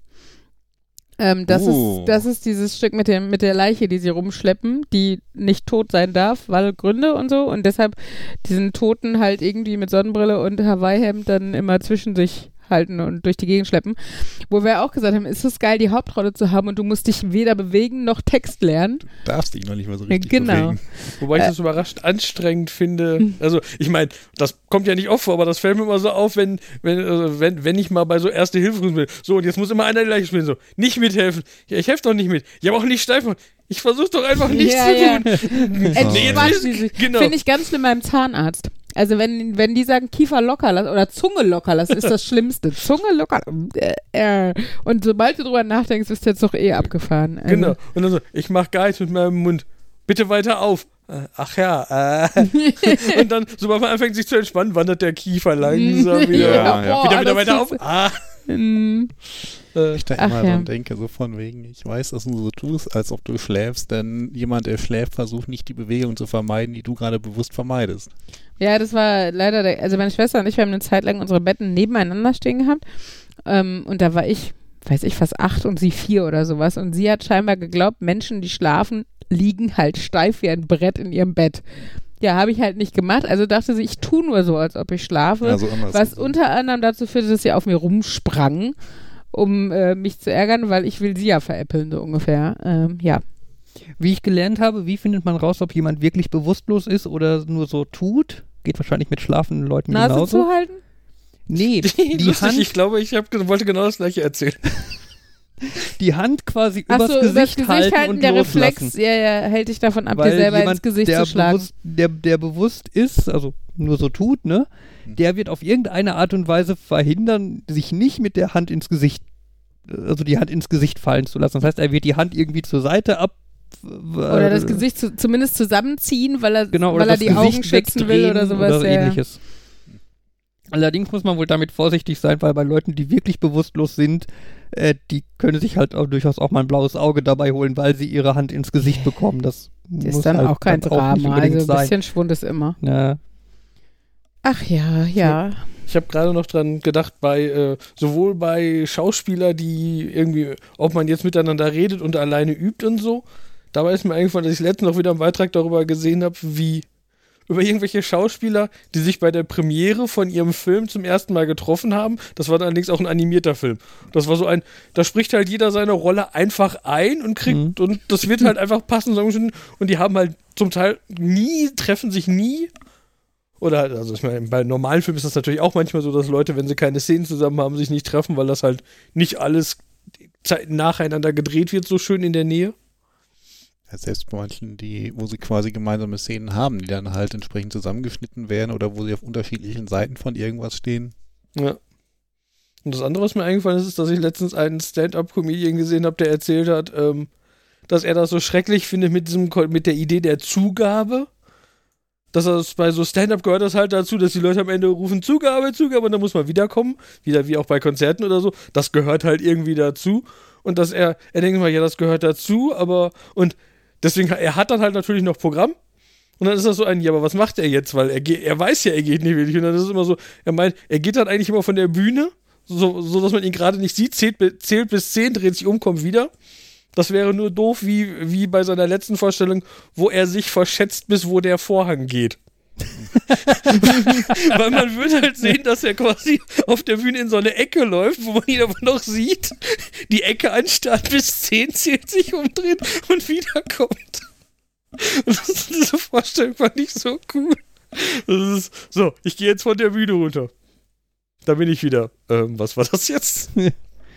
Zugabe muss ich dran denken, bei irgendeiner Versammlung hatten sie eine Band engagiert und äh, waren dann, ähm, die Gäste waren dann auch ganz begeistert davon, ähm, wollten dann als Zugabe und die Band hat gesagt, nee, wir werden hier für anderthalb Stunden bezahlt, wir gehen jetzt. Und die Veranstalter haben hinterher auch gesagt, die Band wird wahrscheinlich nicht das nächste Mal dabei sein. Mhm. Ach ja. ja. Wir sind wieder unglaublich von Höcksken auf Stöcksken Das hab ich mir auch gekommen. Ja, aber ist das nicht der Sinn der Sache oder müssen wir jetzt hier irgendwie vorher einen Nein, Plan das ist eigentlich ganz cool. Mir fällt halt nur auf, wenn ich, ich versuche halt währenddessen, wenn wir so ein, mit einem neuen Thema anfangen, da eine Kapitelmarke zu setzen. ja, aber Und das warum? geht halt nicht, wenn wir so fließend die Themen wechseln, weil dann ist dann immer so, oh, wir reden jetzt über äh, Erste-Hilfe-Maßnahmen, aber da reden wir jetzt irgendwie schon seit drei Minuten drüber. Ich habe jetzt, jetzt ist ja auch so spät, um eine Markierung Ja, zu es setzen. ist halt schön smooth. ja. Aufhören zu So, jammern. wollen wir einen harten Cut? Soll ich darüber sprechen, wie man eine Taufe fälschen würde? Mhm. Welchen? ja, mach mal. hey, nee, gab's das nicht bei Pastewka? Egal. Mach weiter. Verdammt, hat, mir, hat er mir das geklaut. Ähm, nee, äh, äh, de, ähm, angenommen, es hätte dem. Nein, du musst sagen, wer kennt das nicht? Ich habe überlegt, wie ich es mit Wer kennt das nicht formulieren könnte, aber das wäre langsam, langsam jetzt abgedroschen. Inspes nein, insbesondere wirklich? nachdem ihr letztens bei der einen, bei der einen Fernsehshow mit dem Wer kennt das nicht gab, so laut gelacht habt. Mhm. Ähm, nee, es, ähm, wenn irgendwann mal jemand getauft werden sollte, dann werden ja häufig Taufbahnen gesucht. Und wenn das so eine kirchliche Taufe ist, dann müssen die Gibt Taufbahnen. es andere Taufen? Sorry. Staatliche Taufe. Standesamtlich getauft. Eine Schiffstaufe. Also ich, ich könnte mir auch Das vorstellen, Kind wird mit einer Sektflasche. Wird mit einem Schiff, wird mit einem Schiff getauft. ich könnte, äh, es gibt da so, also ich weiß, damals bei der Nachtschicht haben wir in ähm, Bochumer Park diese schwarze Messe, wo das Hochzeits, äh, die Frau mit dem Hochzeitskleid war. Ich weiß nicht, ob das dann noch als kirchlich gilt. Aber gehen wir jetzt mal von so einer kirchlichen Taufe aus. Mhm. Und die, da werden ja dann Taufpaten für gesucht und die Taufpaten. Ja, man gibt so eine Annonce in der Zeit. Sorry, ich hörte auf, nicht zu unterbrechen, aber es ist einfach so lustig. Und äh, diese Taufpaten, wenn sie dann erstmal das kürzeste Stückchen gezogen haben, müssen sie ja dann die ähm, irgendwie ein, so ein kirchliches Führungszeugnis von ihrer eigenen Gemeinde mitbringen, dass sie berechtigt sind, ähm, Taufpate zu werden. Ja, einfach, Und- dass sie Teil einer, einer der passenden Glaubensrichtungen zugehörigen Gemeinde Teil sind. So. Kirchliches Führungs Ja, Ja, es- berufshaltig ist es auch nicht. Da steht Ich- ja nicht ich drin, ist, ist, ist so. ein braver Gläubiger, sondern äh, da steht nur, ist, ist und zahlt offiziell seine Nee, ich Kirchensteuer. weiß, steht irgendwie drin, ist geeignet, ist berechtigt, eine ja, Taufpatenschaft ja, zu ja, übernehmen. berechtigt, weil du halt Teil der Gemeinde, also weil du in einer evangelischen Gemeinde eingeschrieben bist. Ja, stimmt. Ich zahle auch immer brav meine Einschreibungsgebühren, werden automatisch abgezogen. Ähm, und ähm, mir ist mal aufgefallen, so schwer ist sowas nicht zu fälschen. Also das, was ich da habe, das könnte ich wahrscheinlich problemlos auch nochmal ausdrucken für x andere Leute. Also wenn jemand, den ich kenne, der nicht in der Kirche ist, das auch nochmal braucht. Du, könnte da gibt es äh, in der Nordstadt auf dem Schwarzmarkt irgendwie Bedarf oder so?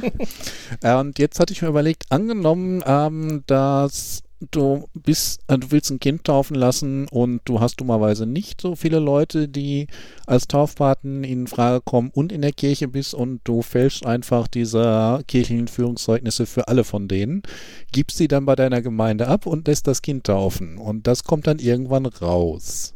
Als du eigentlich Ja, keine du- echten Taufpaten hattest. Wird das Kind dann enttauft oder Wie, äh, was das kommt passiert? doch spätestens bei der Taufe raus, weil da stehen doch Menschen äh, aus Fleisch und Blut. Die werden doch nicht, äh, weiß nicht, per Skype zugeschaltet. Und, Ja, äh, die, und, die Menschen sind echt, aber keiner von denen ist berechtigt, Ist eine Taufpatenschaft zu übernehmen, weil Nee, keiner wenn- von denen in der Kirche ist. Wenn Markus und ich jetzt nicht in der Kirche wären, aber wir stehen da als Taufpaten.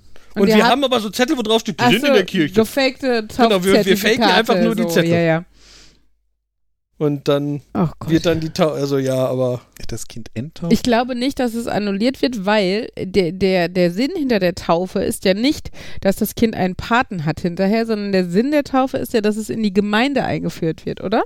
Dass es zu dem Glauben, also dass es Teil, Teil dieses christlichen, also dieser, dieser Gemeinschaft wird. Ich hätte jetzt so gedacht, angenommen, du machst, äh, lässt irgendwas notarial beglaubigen, beglaubigen, damit sicher ist, dass halt ein, also ein Notar dabei war und es stellt sich raus, der Notar war gar kein Notar.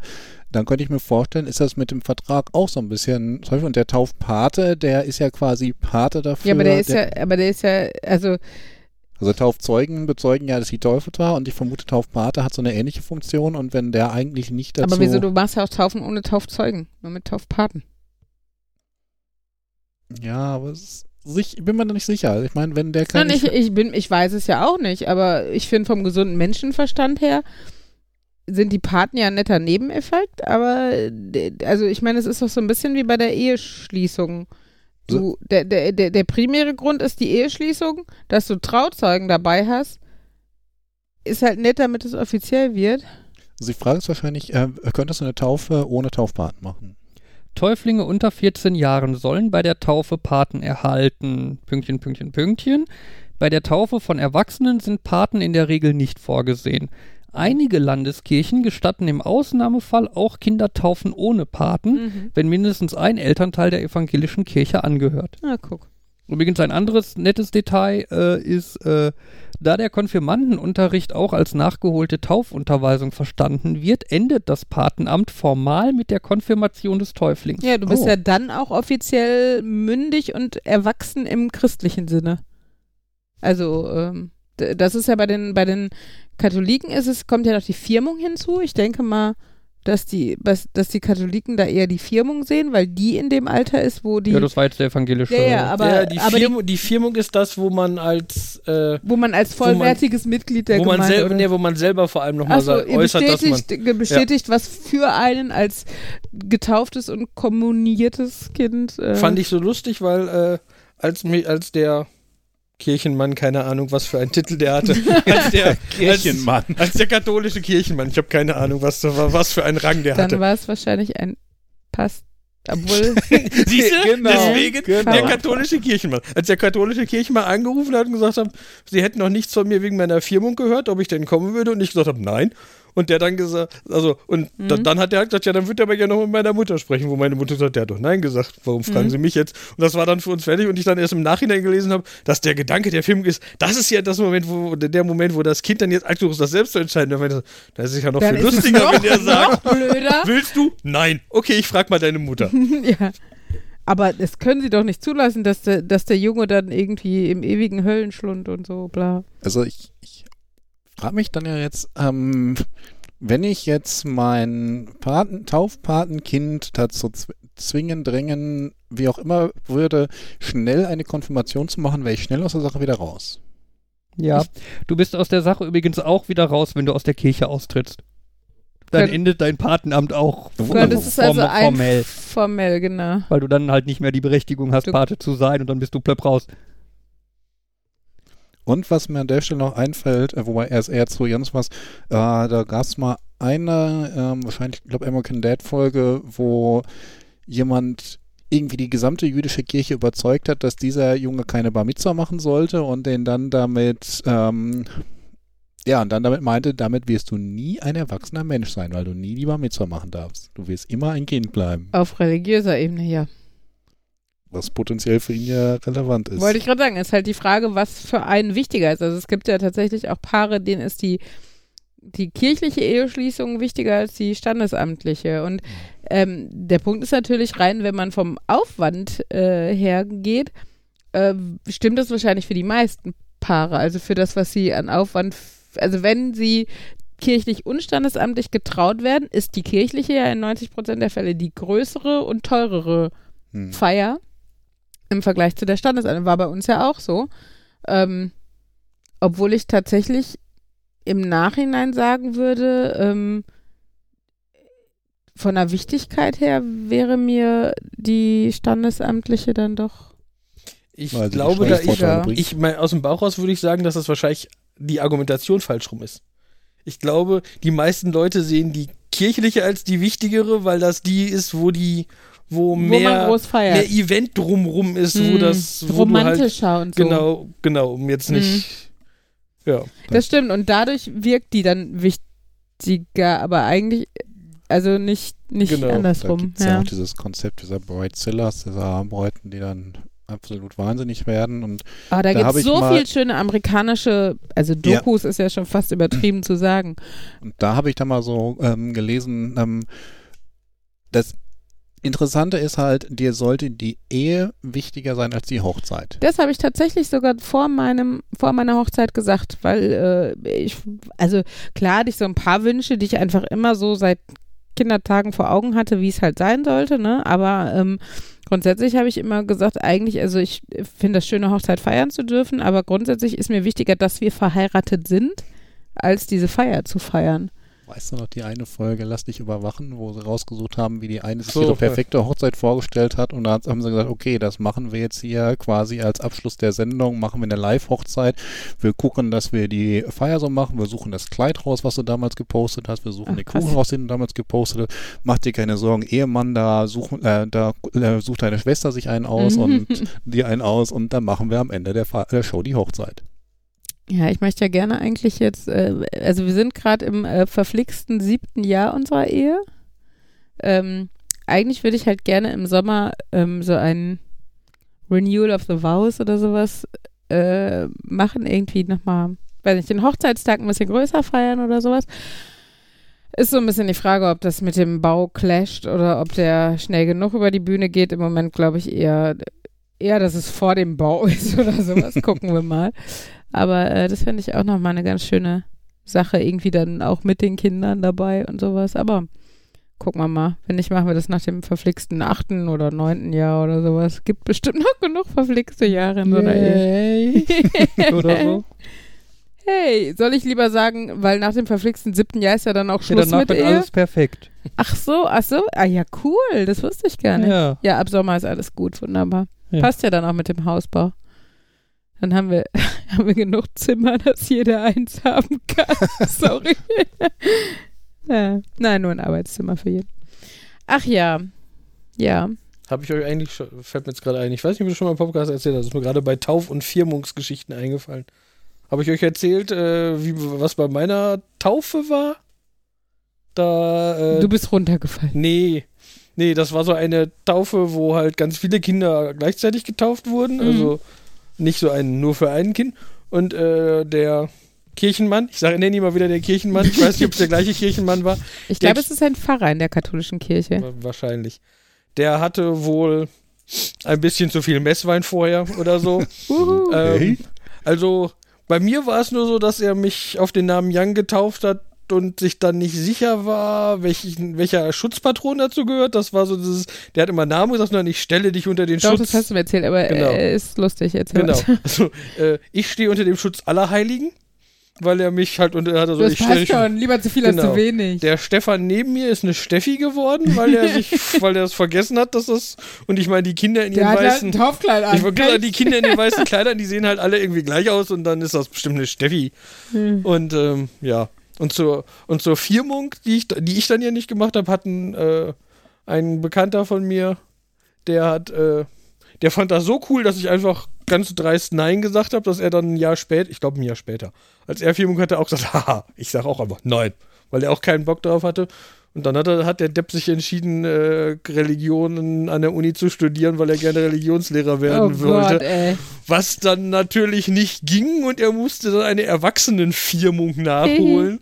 und das ist ja noch irgendwie, das, das ist ja noch wirrer als so, wenn du jetzt sagst, Erwachsene darf, das hört man ja wenigstens manchmal, aber eine Erwachsenenfirmung, das Ja, also so, ich bin ja kon konvertiert als Erwachsene und da habe ich halt auch, also hatte ich zeitweise auch Schiss, dass ich jetzt nochmal in Katechumenenunterricht oder Konfirmandenunterricht muss, aber das war, dem war nicht so.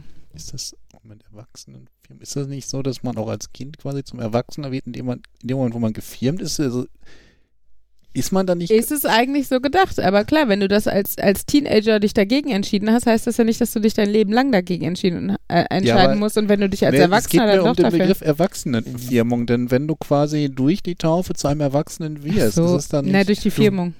Du, du wirst ja nicht zu, also das ist ja nicht, du wirst zu einem Erwachsenen, du wirst zu einem, Mündigen einem Mitglied genau, oder einem sowas. mündigen Mitglied der, der Kirchengesellschaft. Ah, okay. Und dann bist du halt, hast halt Nein gesagt, dann bist du halt kein Mitglied der Und äh, die Definition erwachsen bezieht sich dann wahrscheinlich einfach auf die gesetzliche Definition, dass du ein volljähriges äh, Okay. Mitglied der oder ein, ein volljähriger Mensch bist, der sich für, für den Glauben entscheidet oder sowas. Wobei das auch interessant ist, dadurch, äh, dass ich jetzt, äh, ne, wobei das ist mittlerweile auch schon acht Jahre her oder so. Also ich würde sagen, ich bin so vor acht Jahren aus der Kirche ausgetreten. Mhm.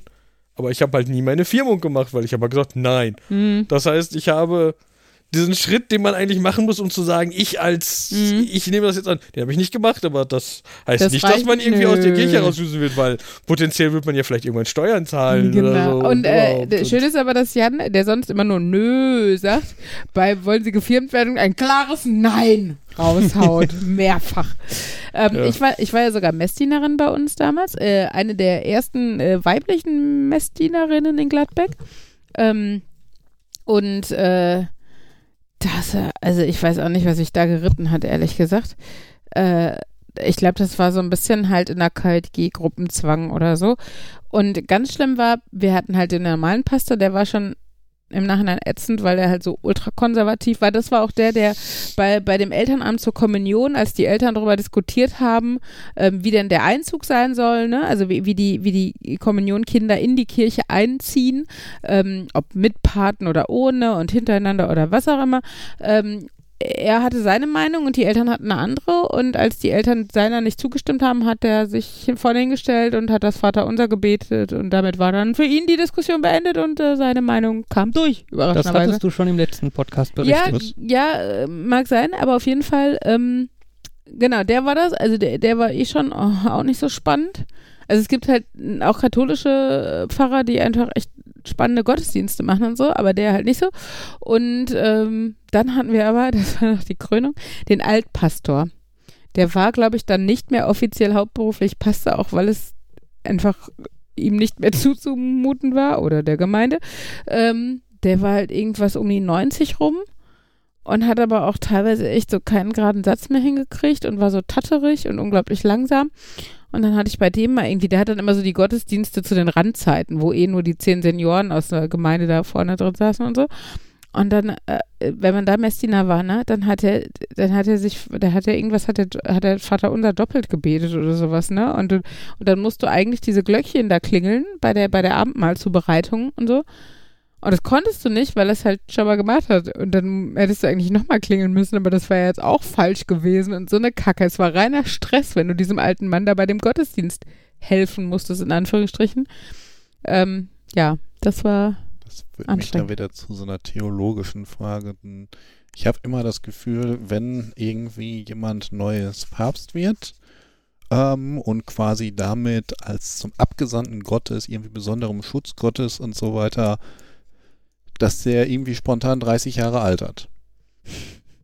Und da denke ich mir dann auch mal, ist das nicht irgendwie so. Ich denke, also ich würde immer sagen, die sind einfach schon alt. Alle, die da im Vatikan rumsitzen, sind einfach alt. Ja, aber in Also- dem Moment, wo sie Papst werden, werden sie dann nochmal älter und Das wäre mir jetzt so nicht aufgefallen. Wahrscheinlich, weil äh, von alt Aber- zu Scheintod ist dann auch nicht mehr so. Aber halt grundsätzlich, wenn du dir denkst, jetzt dadurch, dass der im Namen Gottes dieses andere sollte er auch von Gott ein bisschen mehr Energie bekommen, ein bisschen mehr.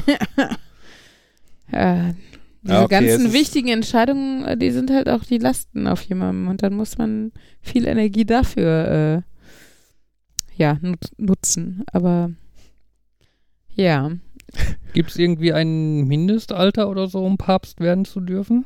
Bestimmt, oder? Wenn es schon für Bundespräsidenten Mindestalter gibt, dann doch bestimmt für Papst auch. Also ich kann auf jeden Fall, ich habe hab leider nicht mehr genug Informationen daraus, aber für die Shownotes kann ich gegebenenfalls ein YouTube-Video, wie werde ich, äh, wie werde ich Papst. ist das wieder anbieten. von der Gruppe, von dem Kanal? Äh, also das ist jetzt wieder CGB Grey, glaube ich. Also der, Okay. der auch, äh, Die Großbritannien-Sache genau, und der auch? England Mhm. versus Großbritannien versus irgendwie sowas. Vereinigtes Königreich. Genau. Commonwealth.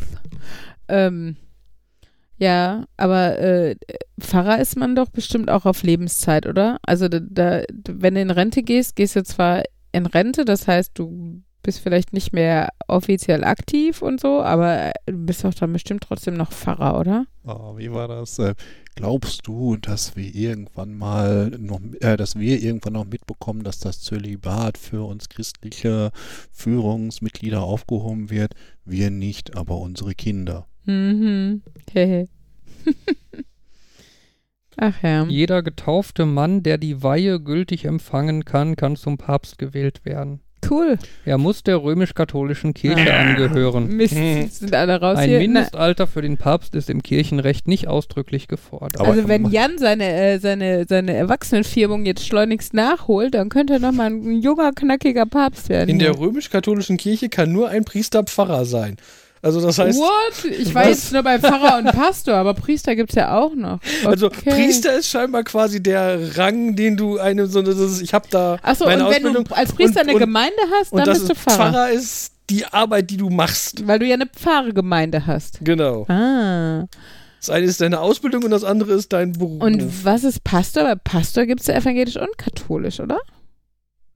Google that. ähm, äh, ja, Jan vor Papst, auf jeden Fall. Das ist heute die äh, christlich Edition des Podcasts. Ja, ja, wir hatten auch schon Theater und was hatten wir ganz am Anfang? Hatten wir auch noch ein Thema, was ein bisschen länger. Haha. Den liebst mehr. Ach so. Pastor sind Berufstitel für Geistliche im Dienst einer Kirche und sind teilweise gleichbedeutend für Pfarrer gebraucht. Wenn sie von Anfang mit teilweise und Dann ist so. dann ist Ja, alles vorbei. wer Lust hat, kann es so benutzen. Dann was ist das wirklich wie, korrekt ist, wissen wir dann nicht. ist das wie Umfahren. Das Gegenteil von Umfahren ist Umfahren. Hm. Ach ja. Ja gut. Ähm, ich habe noch eine lustige Sache, die mich, äh, die ich, äh, die, die mich interessieren würde. Setz deinen Marker. Ja, habe ich. ähm, kennt ihr das auch, dass ihr, Wer kennt das nicht?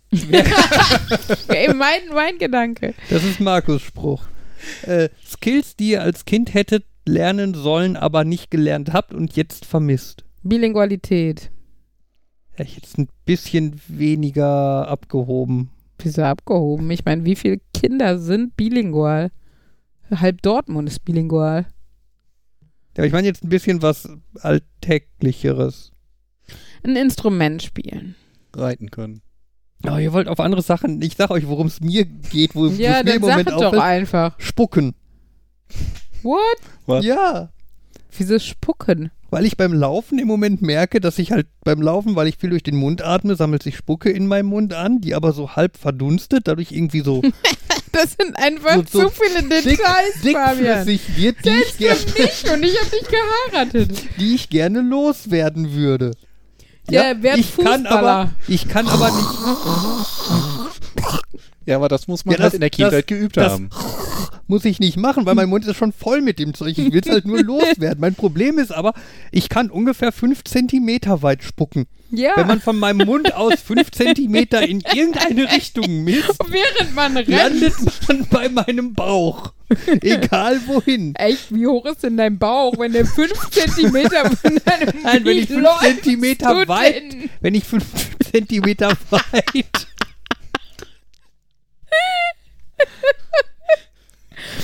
Wenn ich, wenn ich fünf Zentimeter weit spucke, dann fällt das ja runter, das Zeug irgendwann. Und ich glaube tatsächlich, Irgendwann, das hält sich so noch eine Minute. wie in so einem. Tom und Jerry Comic über dem Canyon oder so. ja, herrlich, sorry. Also, ich sag mal, im schlimmsten Fall könntest du ihn mit Taschentuch mitnehmen oder eine Serviette oder so. Aber Spucken ist doch auch, das Problem ist doch, dass, also bei den Fußballern sieht das ja immer so geil, also was heißt geil, äh, ne? als 14-Jähriger findet man es vielleicht geil, ich fand es immer eklig, aber Ich die, finde es auch immer noch eklig, wenn Ja. man. Das, deswegen die- ekel ich mich, finde ich auch gerade schrecklich. Fabian, willst du den Leuten werden, die ich hasse, die auf die Straße spucken? Man geht ja irgendwo hin und ist auch, und ich denke, hättest du nicht runterschlucken können oder was auch immer? Warum musst du das jetzt hier auf die Straße spucken? ich mach doch auch nicht irgendwie, dass ich jetzt hier, weiß nicht, meine Pulsadern aufschneide und irgendwie hinblute, weil es mir gerade so danach ist oder was. Nein, aber das ist. Nein, aber Fabian, vor allen Dingen ist der Unterschied einfach, die Fußballer, die spucken ja nicht Speichel, sondern die spucken ja Schnodder. Weißt du das? Also sorry, ich wollte jetzt auch Fabian ne, guckt überrascht. nicht so ins Detail gehen, aber Ich deshalb sagen, machen die angeekelt. ja, deshalb machen die das, diese Geräusche vorher, Ja, weil ja, die das ja, aus der okay, Nase ja, in, in den Mund. I. Ja, natürlich ist das I. deshalb ekeln sich gerade alle von deiner Story. Es tut mir Ja, aber ich leid. mach's ja nicht mit Schnodder. Ja, aber deshalb, aber Schnodder kannst du besser spucken, weil der, weil der ein Klumpen ist. Sorry, dass ich das jetzt hier so explizit erläutern muss, aber scheinbar hast du keine Ahnung von Spucken. Nee, aber ich weiß, ich weiß ja, was Fabian schon meint. gesagt Alles hat, das gut. sind Skill und Informationen. die ja, der Zug ist Kind. Gott sei Dank abgefahren. Oh Mann. Ja, aber also, ähm, Ja. beim, ich, war- ich würde jetzt auch behaupten, dass ich nicht allzu, dass ich jetzt keinen Weitspuck-Wettbewerb gewinnen könnte oder so. Ähm, aber ja. Aber du möchtest es auch nicht. Nee, ja, aber, ein, ein, ähnliches, ein ähnlicher Fall ist so, dass es Leute, die auf Kommando rülpsen können. Das kann ich auch nicht. Und manchmal, aber manchmal habe ich das Gefühl, eigentlich ist dir danach. Du hast auch das Gefühl, du hast Gas Mhm. im Bauch, weil du so viel Kohlensäure getrunken hast und so. Das, das müsste jetzt irgendwie raus. Genau, du sitzt du da die- und wartest darauf, dass du jetzt ein Bäuerchen Wie machst. so ein Karpfen auf dem Trockenen, wo man dann noch so den Mund aufmacht. Henry versucht das halt manchmal auch, weil er es lustig findet zu rülpsen oder sowas. Und dann sitzt du da, macht der komische Mimik und den Mund auf und du denkst dir so, äh, klappt wohl nicht, ne? Ach ja. Jan, da musst du dir jemanden suchen, der dir auf den Rücken klopft. Während ich so habe ich auch gedacht, ah, wahrscheinlich müsste ich mich jetzt irgendwie über so eine Sofa legen, schmeißen gleich selbst auf den So, Rücken. so, so eine Fliegenklatsche und damit. Ja, und Ich habe spontan eine Geschäftsidee, so Ja, ein und- quasi Rückenkopfklopfer, den man fürs Bäuerchen. Rückenklopfer für Und, Selbstbäuerchen. und so eine. Gibt's nicht so Kisten, und die so man kaufen kann, die einen umarmen? Das kann man doch bestimmt auch mit dem Motor machen. Dann nimmst du die in den Arm, die halten dich fest und klopfen die gleichzeitig auf den Rücken. Dann brauchst du aber eigentlich ja noch welche, die so groß sind, dass sie so eine, so eine Erwachsenenschulter äh, demonstrieren. Und also wenn du der Säugling wärst und quasi an der Schulter liegst, wie die Babys. Ja, und Fabian braucht so einen Spuckkurs dann, oder was? Mhm. Google mal. Spuckologie. Nein. Ist ja schon gut. Könnt ihr schnipsen, Irgendwie- könnt ihr pfeifen? Und irgendwie so ist aus der Kategorie. Schnipsen kann ich, pfeifen nur so, so Willkommen also bei unserem Fernkurs für Spucken. Schön. gibt's da nicht einen Podcast zu, Fabian? es gibt auch so jede Menge. YouTube-Videos, wie man Dinge macht. Spuckcast finde ich gut. Ach ja, YouTube-Tutorial Spucken. Oder die, die großen internationalen Spitting. Sorry. Guck nicht so. Du hast damit angefangen. Ja, aber Ja. ernsthafter. ja, sorry, dass man. Also ich habe dir ganz ernsthaft gerade den Unterschied erklärt, warum Fußballer zum Beispiel gut, also Mhm. rein vom von der Leistung her gut spucken können und du nicht. Und äh, das heißt nicht, dass ich das bei Fußballern toll finde, es ist trotzdem eklig, aber wenigstens sind auf dem Fußballfeld bei professionellen Spielen nur andere Fußballer, die sich gegenseitig in ihrem Rotz wälzen für mehrere Millionen Euro und äh, nicht ich. Also das von heißt, daher. wenn ich Geld dafür kriege, dann ist es okay. Nee, wenn du das in, in, auf dein, also da, das Stück Rasen machst, wo nur du oder andere Leute, die das auch machen, sich darin wälzen. Also bräuchte ich ein Stück Taschenrasen. Zum Beispiel. Ich war nicht das Stell mir Grund. Fabian beim Joggen vor mit so einem 10 mal 10 Zentimeter großen Stück Rasen mit so kleinem Zaun noch drumherum und immer wenn er das kannst du auch nah an den Mund halten. Da reichen meine es. 5 Zentimeter. Vielleicht noch so eine Tragevorrichtung, weil man muss ja eigentlich beim Joggen die Arme bewegen, ne? Dann hast du so eine so eine so eine, so eine Nackenhalterung und hast das dann so vorm Mund. Du hast ja demnächst Geburtstag. Ich, ich habe mal so Spucklätzchen für Erwachsene, also Lätzchen für Erwachsene gesehen, dass wenn du die Dann bepflanzt du das so schön, so ein Terrassenlätzchen mit so ein kleines Bo so, so, so ein Bonsai, noch so ein Bäumchen am Rand. Oh, wie schön. Sieht auch nicht bescheuert aus. Hey, er hat ein ernsthaftes Problem und wir müssen uns Ja, wir- Gedanken darüber machen, wie Also wir dieses sagen wir so, lösen. die Lösungsvorschläge unterm Strich. Ich glaube, ich will nicht, dass ihr ernsthafte dieses Ansätze. Problem löst. Wobei, ähm, haben wir noch äh, Platz für ein Thema zum Ich habe übrigens noch einen Lösungsvorschlag. Du könntest dir ähm, hier vom Zahnarzt diese Speichelsauger einfach leihen. Vielleicht gibt es die auch mit so einer Cappy, wie sonst so Getränkehalter-Cappies oder sowas. Und der hängt dir dann so im Mundwinkel, während du dann quasi das Gegenteil von so einem Biercappy, wo man normalerweise das Bier aus dem Helm raus irgendwas was so ja, Spucke da hast du oben so Flaschen und die Leute denken, oh, der hätte sogar Getränke dabei, so weit joggt der und dann, nee, ist mein Speichel. Wobei ja, wobei ja generell ein Jogger mit so einem Bierhelm würde, glaube ich, auch gemischte Signale aussenden. Ich würde, glaube ich, nicht unbedingt sagen, oh, der sieht aber professionell aus. Bei so einem Marathon so ein Partyfässchen oben drauf. Sorry. Ich stelle mir gerade vor, wie du während des Joggens noch so eine Portion Chips. Ja, oder so ein Fass anzapfen, wenn Ohrzopft ist und dann, ach herrlich. Ja, Fabian, ich freue mich schon auf deinen 10-Kilometer-Lauf. Ja, aber komm, das mit dem Speichelsauger vom Zahnarzt, das ist wahrscheinlich die realistischste Möglichkeit, da einigermaßen sauber rauszukommen aus der Sache. Ohne Rasen. Aber ich könnte einen Strohhalm nehmen. So ein Knick. so ein Knick, Knickstrohhalm, weißt du, den kann ich so um die Ecke nach hinten ableiten. Und, Und dann dann, ist da, und dann da die Spucke wenn rein. Und Wenn dann man so, so, hinter so, so dir läuft, ist das wie wenn der vordere Autofahrer die Scheibenwischer benutzt, oder? Also die Scheibenwischerflüssigkeit. Ja, Ja, ja, dafür, kriegt, dafür trägt er dann einfach beim Joggen irgendwie so ein Neonschild hinter sich, nicht hinter mir laufen, Spucke fahr. Vorsicht, genau, Sp Spucke schlägt Achtung, aus. Lama. Das heißt, Fabian hat dann einen Auspuff. Wieso denn Auspuff? Ja, weil das ist doch quasi, was ein Auspuff macht. Wir nehmen irgendwas und leiten das Ach nach hinten, damit es nicht stört. Das ist ein Spucke-Auspuff. Kannst du auch so tun, weißt du, so einen richtig fetten Spuckauspuff. Mit Schalldämpfer. Aber und tiefer gelegt, der kommt dann an der Hüfte raus. Ja. Er so unauffällig so ein kompletter Schlauch, der dann am Fuß wieder rauskommt. Tropft dann so auf den Boden am Fuß. Ah, man kann dann sehen, wo Fabian hergejoggt ist. Eine, eine Tropfen Speichelspur. Als ernste Alternative würde ich vielleicht einfach was zu trinken mitnehmen. Dann ist der Speichel flüssiger und dann kannst du den einfach. Runtertrinken. Habe ich tatsächlich auch schon drüber nachgedacht. wo Danke, wir wieder Jan. bei der Cappy wären. Deswegen kam ich drauf. So, könntest könnte man die deinen nicht einfach Deinen normal eigenen benutzen. Speichel nutzen. Das ist Circle of Sorry. Life. Ja. Ich glaube. Boah, wir sollten Schluss machen. Das wird bestimmt nicht besser vom Niveau her. Markus wollte noch mit einem Thema anfangen. Oh, Markus. Ja, beim so Hast du Richtung, auch Probleme mit deiner Spucke? Äh, nee, es ging um was, das hatte ich schon mal äh, Jan so ein bisschen angesprochen und zwar ging es um das Thema Ordnung. Ich dachte, wir hören, vielleicht können wir mit dem Thema beenden, wo Uli gerne mitredet. Und ja, das. Wenn ich bei Markus damit rede, kriege ich immer Ärger. Hm. Ja, bitte, erläuter uns Nee, wir hatten uns schon mal darüber unterhalten, wenn man irgendwie so Stapel am Papier hat, dass man irgendwie anfangen muss, da mal mit ähm, zu arbeiten und dass er da irgendwie das Problem hat, wann immer er kurz zu Hause ist, fängt er nicht an mit Aufräumen, wenn immer er lang zu Hause ist, fährt er weg.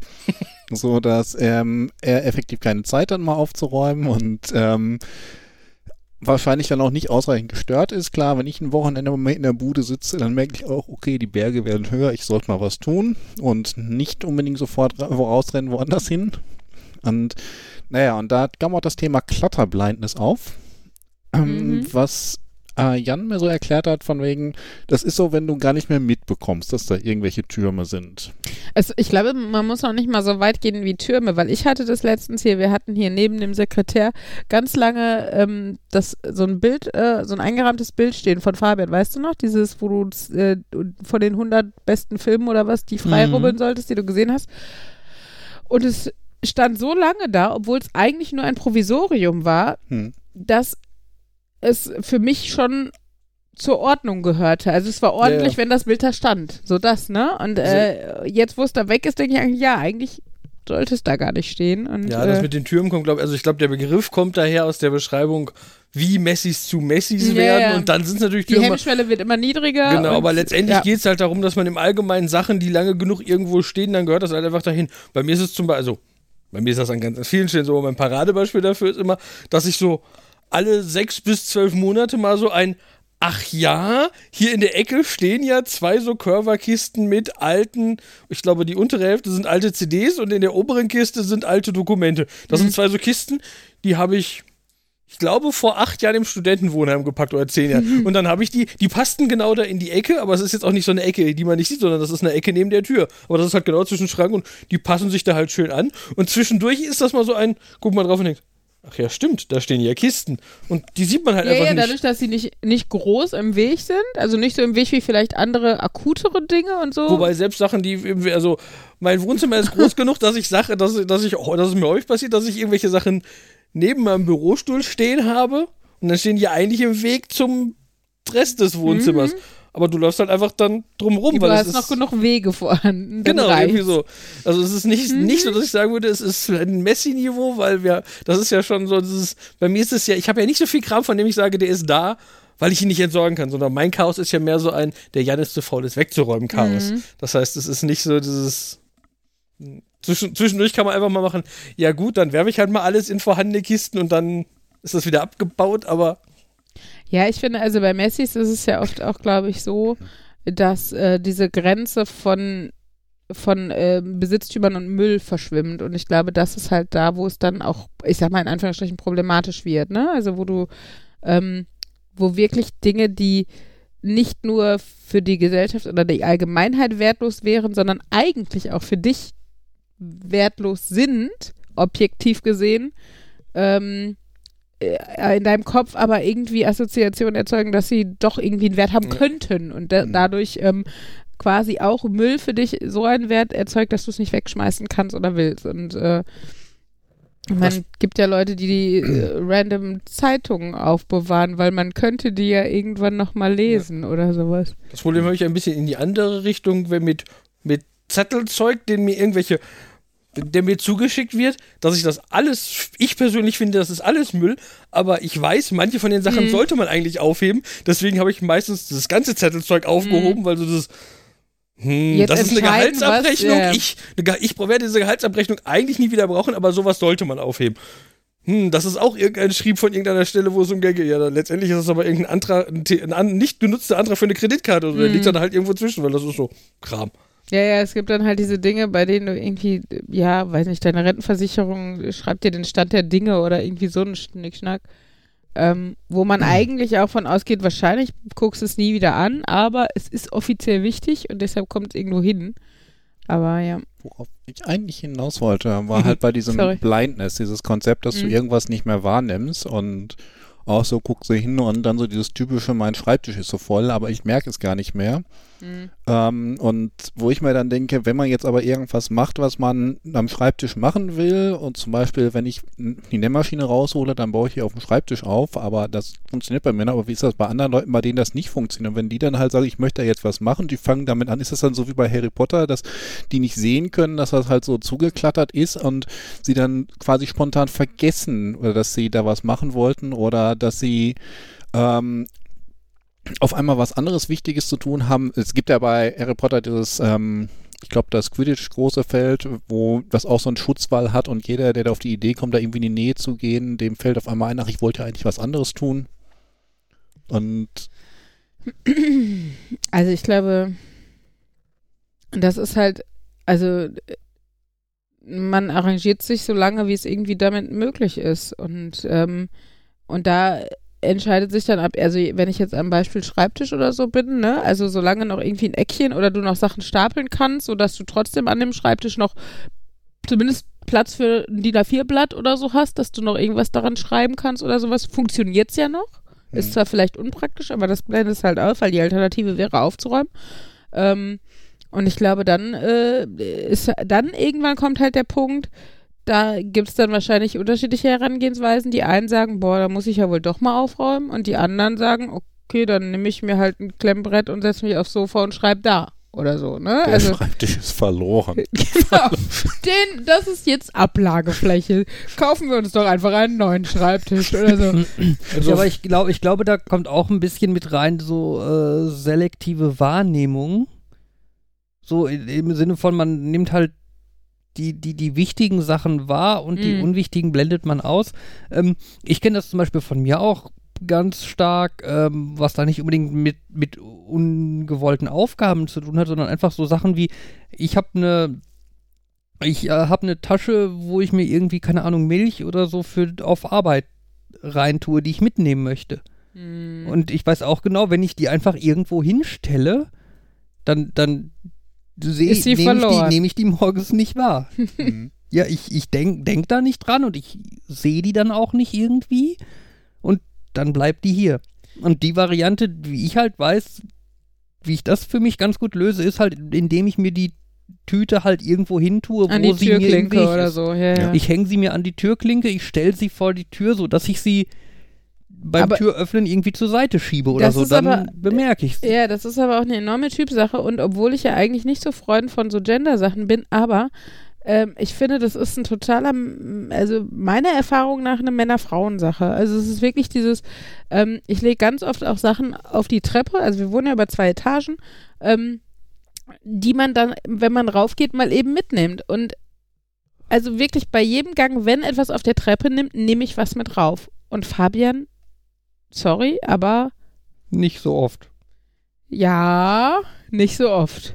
Wie ist das dann, wenn da irgendwas auf der Treppe ist und ich weiß nicht, ähm, wo das hin soll und dann nehme ich es von unten nach oben mit, leg's oben dann an die Treppe und der nächste, der von oben geht, sieht, ach, da ist was, das liegt hier oben an der Treppe, das soll wahrscheinlich runter, aber ich weiß nicht, wo es hin soll, leg's dann unten an die Treppe. Also im Idealfall kennen sich ja alle Bewohner der Wohnung so gut aus, dass sie so ein bisschen erahnen können, warum manche Sachen nach oben. Also wenn hier zum Beispiel unten auf der Treppe Stofftiere der Kinder liegen, dann gehören die oben ins Kinderzimmer und dann legt man die auch nicht im Idealfall oben an, an den Fuß der Treppe wieder, da, weil dann, klar, denkt man irgendwie, oder sehen die Kinder die und schleppen die beim nächsten Mal wieder mit runter, äh, sondern tut die dann irgendwie ins Bett der Kinder oder da, wo die Kuscheltiere gesammelt werden. Das klappt sogar relativ gut bei mir. Ich habe zum Beispiel gerade den Hund von Ella mit hochgenommen, als ich Nein, den hochgegangen bin. ich- Ja, der lag auf der Treppe, den habe ich mitgenommen. Ich auch. Wie oft hat sie den mit Waren runtergebracht? wieder zwei Hunde. Äh, Ähm, anyway, ähm, aber ich glaube, mit einem Problem ist einfach bei der Treppe, dass einfach inzwischen auch relativ viele Sachen so ihren Platz inzwischen auf der Treppe gefunden haben. nee, eigentlich nicht. Da ist noch eine Kiste mit Sachen für den Keller, aber äh, Und die Jacken der Kinder, die die Jacken von Ella, die halt, ja, die hängen da so nominell an der Garderobe, aber sie stehen auch quasi mit der unteren Hälfte auf der Treppe. ja, du siehst nicht den gesamten, die gesamten, aber trotzdem Ne, sind, Ja, aber ich Fabian, glaub, es ist das- nicht, also es ist keine Entschuldigung dafür, dass man nicht sieht, was zwei Stufen darüber, wo auf der Stufe nichts anderes ist, außer die Sachen, die nach oben gehören sind. Aber es eigentlich im Prinzip Also ist ich es das, ich wenn das versteck zu die Sachen ist, nicht ist das unter der Jacke. das- Ich hätte jetzt aber auch gesagt, auf eurer Treppe stehen immer Sachen. Deswegen hätte ich auch gesagt, ich weiß nicht, ob mir auffallen würde, was da jetzt Nein, neu aber steht. du wohnst auch hier nicht. Ich glaube, Ja, da- das da- ist halt auch der aber Unterschied, ja. ne? Und ähm, nein, also ich glaube, wa- was ich zum Schreibtisch eigentlich vorhin noch sagen wollte, ist halt auch, ähm, dass natürlich auch Unordnung äh, im Auge des Betrachters liegt. Also ähm, mein Schreibtisch sieht jetzt auch gerade unordentlich aus, wenn man da mal so drauf guckt. Ähm, es sind aber auch oft temporäre Projekte. Das heißt, er sieht vielleicht immer gleich unordentlich von der Menge her aus. Es sind aber jetzt zum Beispiel liegen da hier zwei Eintragebücher aus dem Kindergarten, die wir ausfüllen müssen. Die sind dann nächste Woche weg. Im schlimmsten Falle allerdings ersetzt durch neue, aber trotzdem. Das ist Ähm, nicht das Chaos von letzter Woche, das ist ein neues Chaos. So, ja, aber ja, aber das alte Chaos ist tatsächlich weg dafür und Hm, das neue ich ist nicht obendrauf. So, ne? Das ist, glaube ich, der Idealfall. Aber zum Beispiel haben wir, ne, dann, dann liegen da die Sachen, die ich für Karneval, für die Kostüme gerade bastel oder nähe oder solche Sachen. Ähm, ja, also es gibt schon natürlich deutlich unterschiedliche Niveaus von Klatter sagen, dann hast und du aber ja, dann hast, dann hast du nicht, da hast du ein anderes Chaos, aber nicht Chaos eigentlich so. Also ich meine, mein Schreibtisch ist voll. Auch mit altem Kram. Also Ja, ja, der ja. auch nicht wegwandert. Ich hab's Ja, ja, deshalb, deshalb äh, finde ich auch, also auch wenn es auf den ersten Blick unordentlich aussieht, finde ich es, also Ja, es Für meine Verhältnisse ist das jetzt schon auch unordentlich, weil ich oft eigentlich versuche, das, den freizuhalten, den Sekretär schließen zu können. Aber ähm, ja, ich glaube schon, wie gesagt, dass es in der Abstufung her äh, ein relativ mildes, äh, äh, mildes Chaos ist, was da auf meinem Schreibtisch herrscht. Also und äh, auf die Frage, was macht man dann, wenn man sich die Nähmaschine, ich habe natürlich keine Nähmaschine, aber die Nähmaschine nimmt und dann feststellt, es ist kein Platz. Also ich glaube, ich bin mir dessen bewusst, wofür ich Platz habe und das überschreibt dann einfach die Idee, mir die Nähmaschine zu nehmen. Also im Moment habe ich gerade nicht wirklich eine größere Fläche, wo ich meine Le wo ich Lego-Modelle aufbaue. Deswegen kommt die Idee einfach gar nicht. Ich glaube, ich baue mal Lego-Modelle auf, weil ich weiß, ich wüsste gerade nicht wo, deswegen mache ich es einfach nicht. Aber bei mir war das jetzt so, dass ich irgendwie einige Nähprojekte gut vor mir hergeschoben habe, bis mal wieder ausreichend vom Schreibtisch frei ist. Aber halt immer dieses hatte, okay, ich habe auf meiner Aufgabenliste diese Nähsachen und damit das was wird, muss ich, ja, ich habe Abhängigkeiten zwischen meinen Baustellen. Ja, ja, aber das hat ja jeder. So ist ja nicht.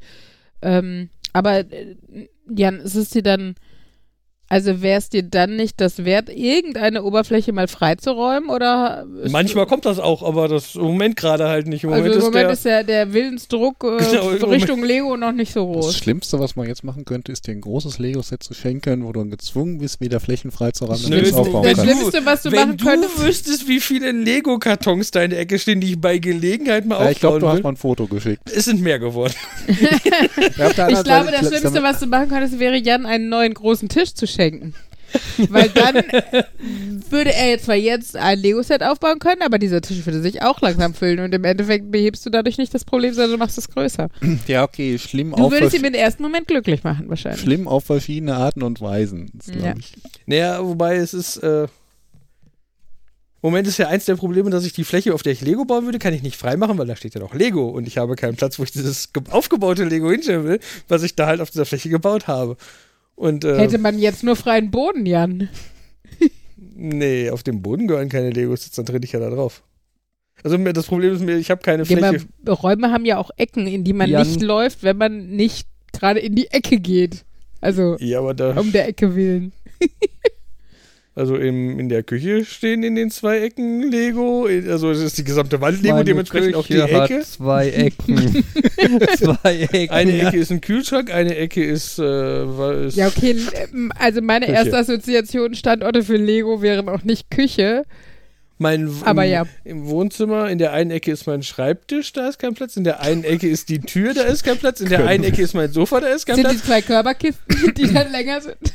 Ähm, Können wir bitte so eine Oculus Quest App machen, die Jan Experience, wo von jedem Raum aus irgendwie man so ein 360 Grad Foto hat und man ist umgeben von dem ganzen Lego?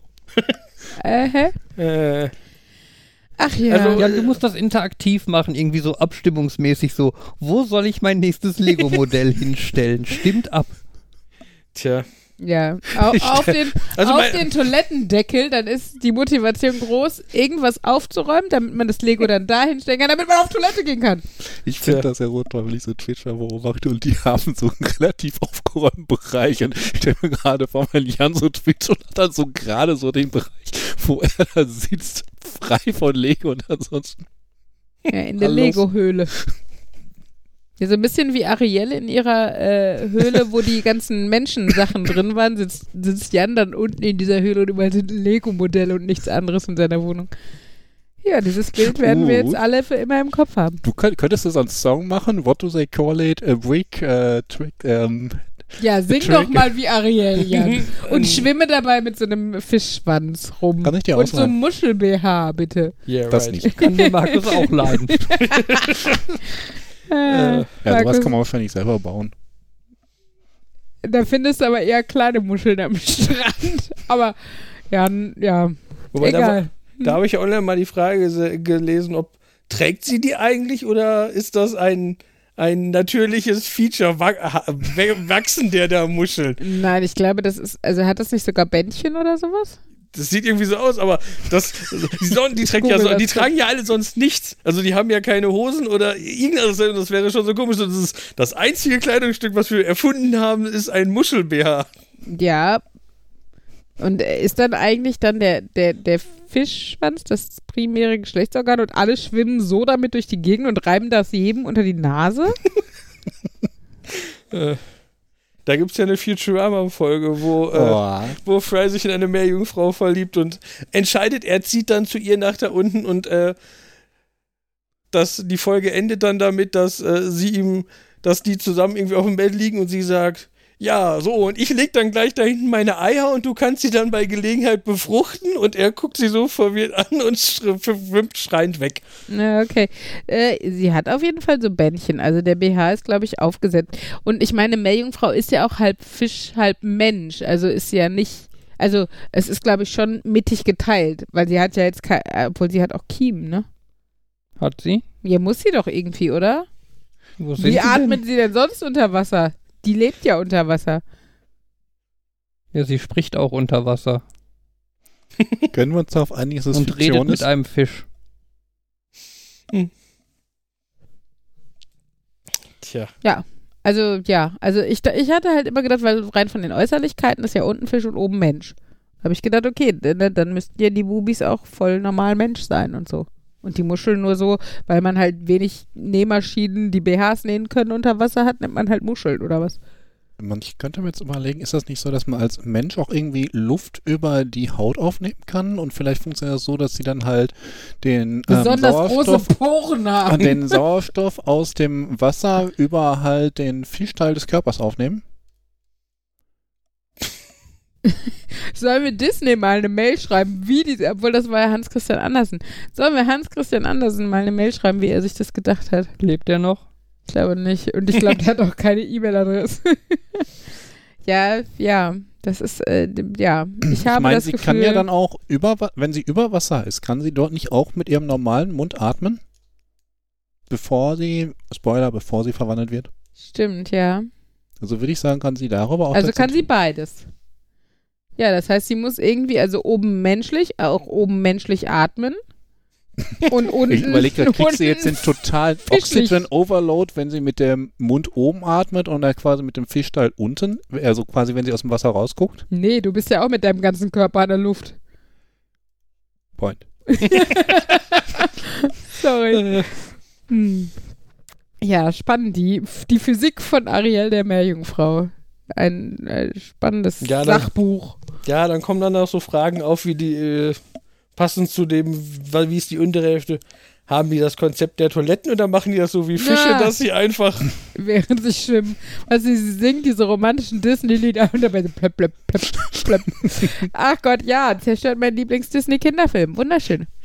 Das Äh, ist dein Lieblingsfilm? Nächste Folge, es war Bambi. sehr, es war, nein, Ariel ist tatsächlich, also Ariel ist eigentlich meine Lieblings-Disney-Prinzessin, obwohl so aus Erwachsenenperspektive sie auch mit die dümmste ist. Aber Ariel gut. will etwas, sie bekommt es. Ende. Eigentlich ist es Tritons Film.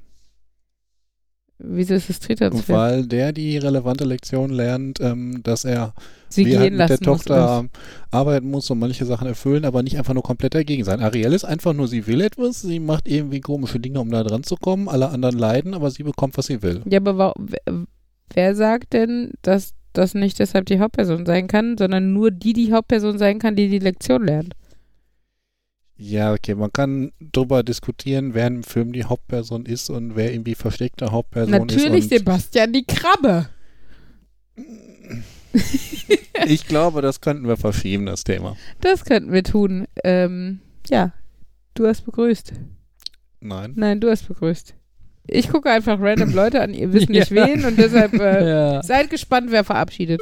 Wer kennt das nicht? Eine schöne Folge Nerd, Nerd, Nerd und Uli geht zu Ende und man muss sich trennen. Man weiß nicht, wie lange es ist, bis man sie das nächste Mal hören wird.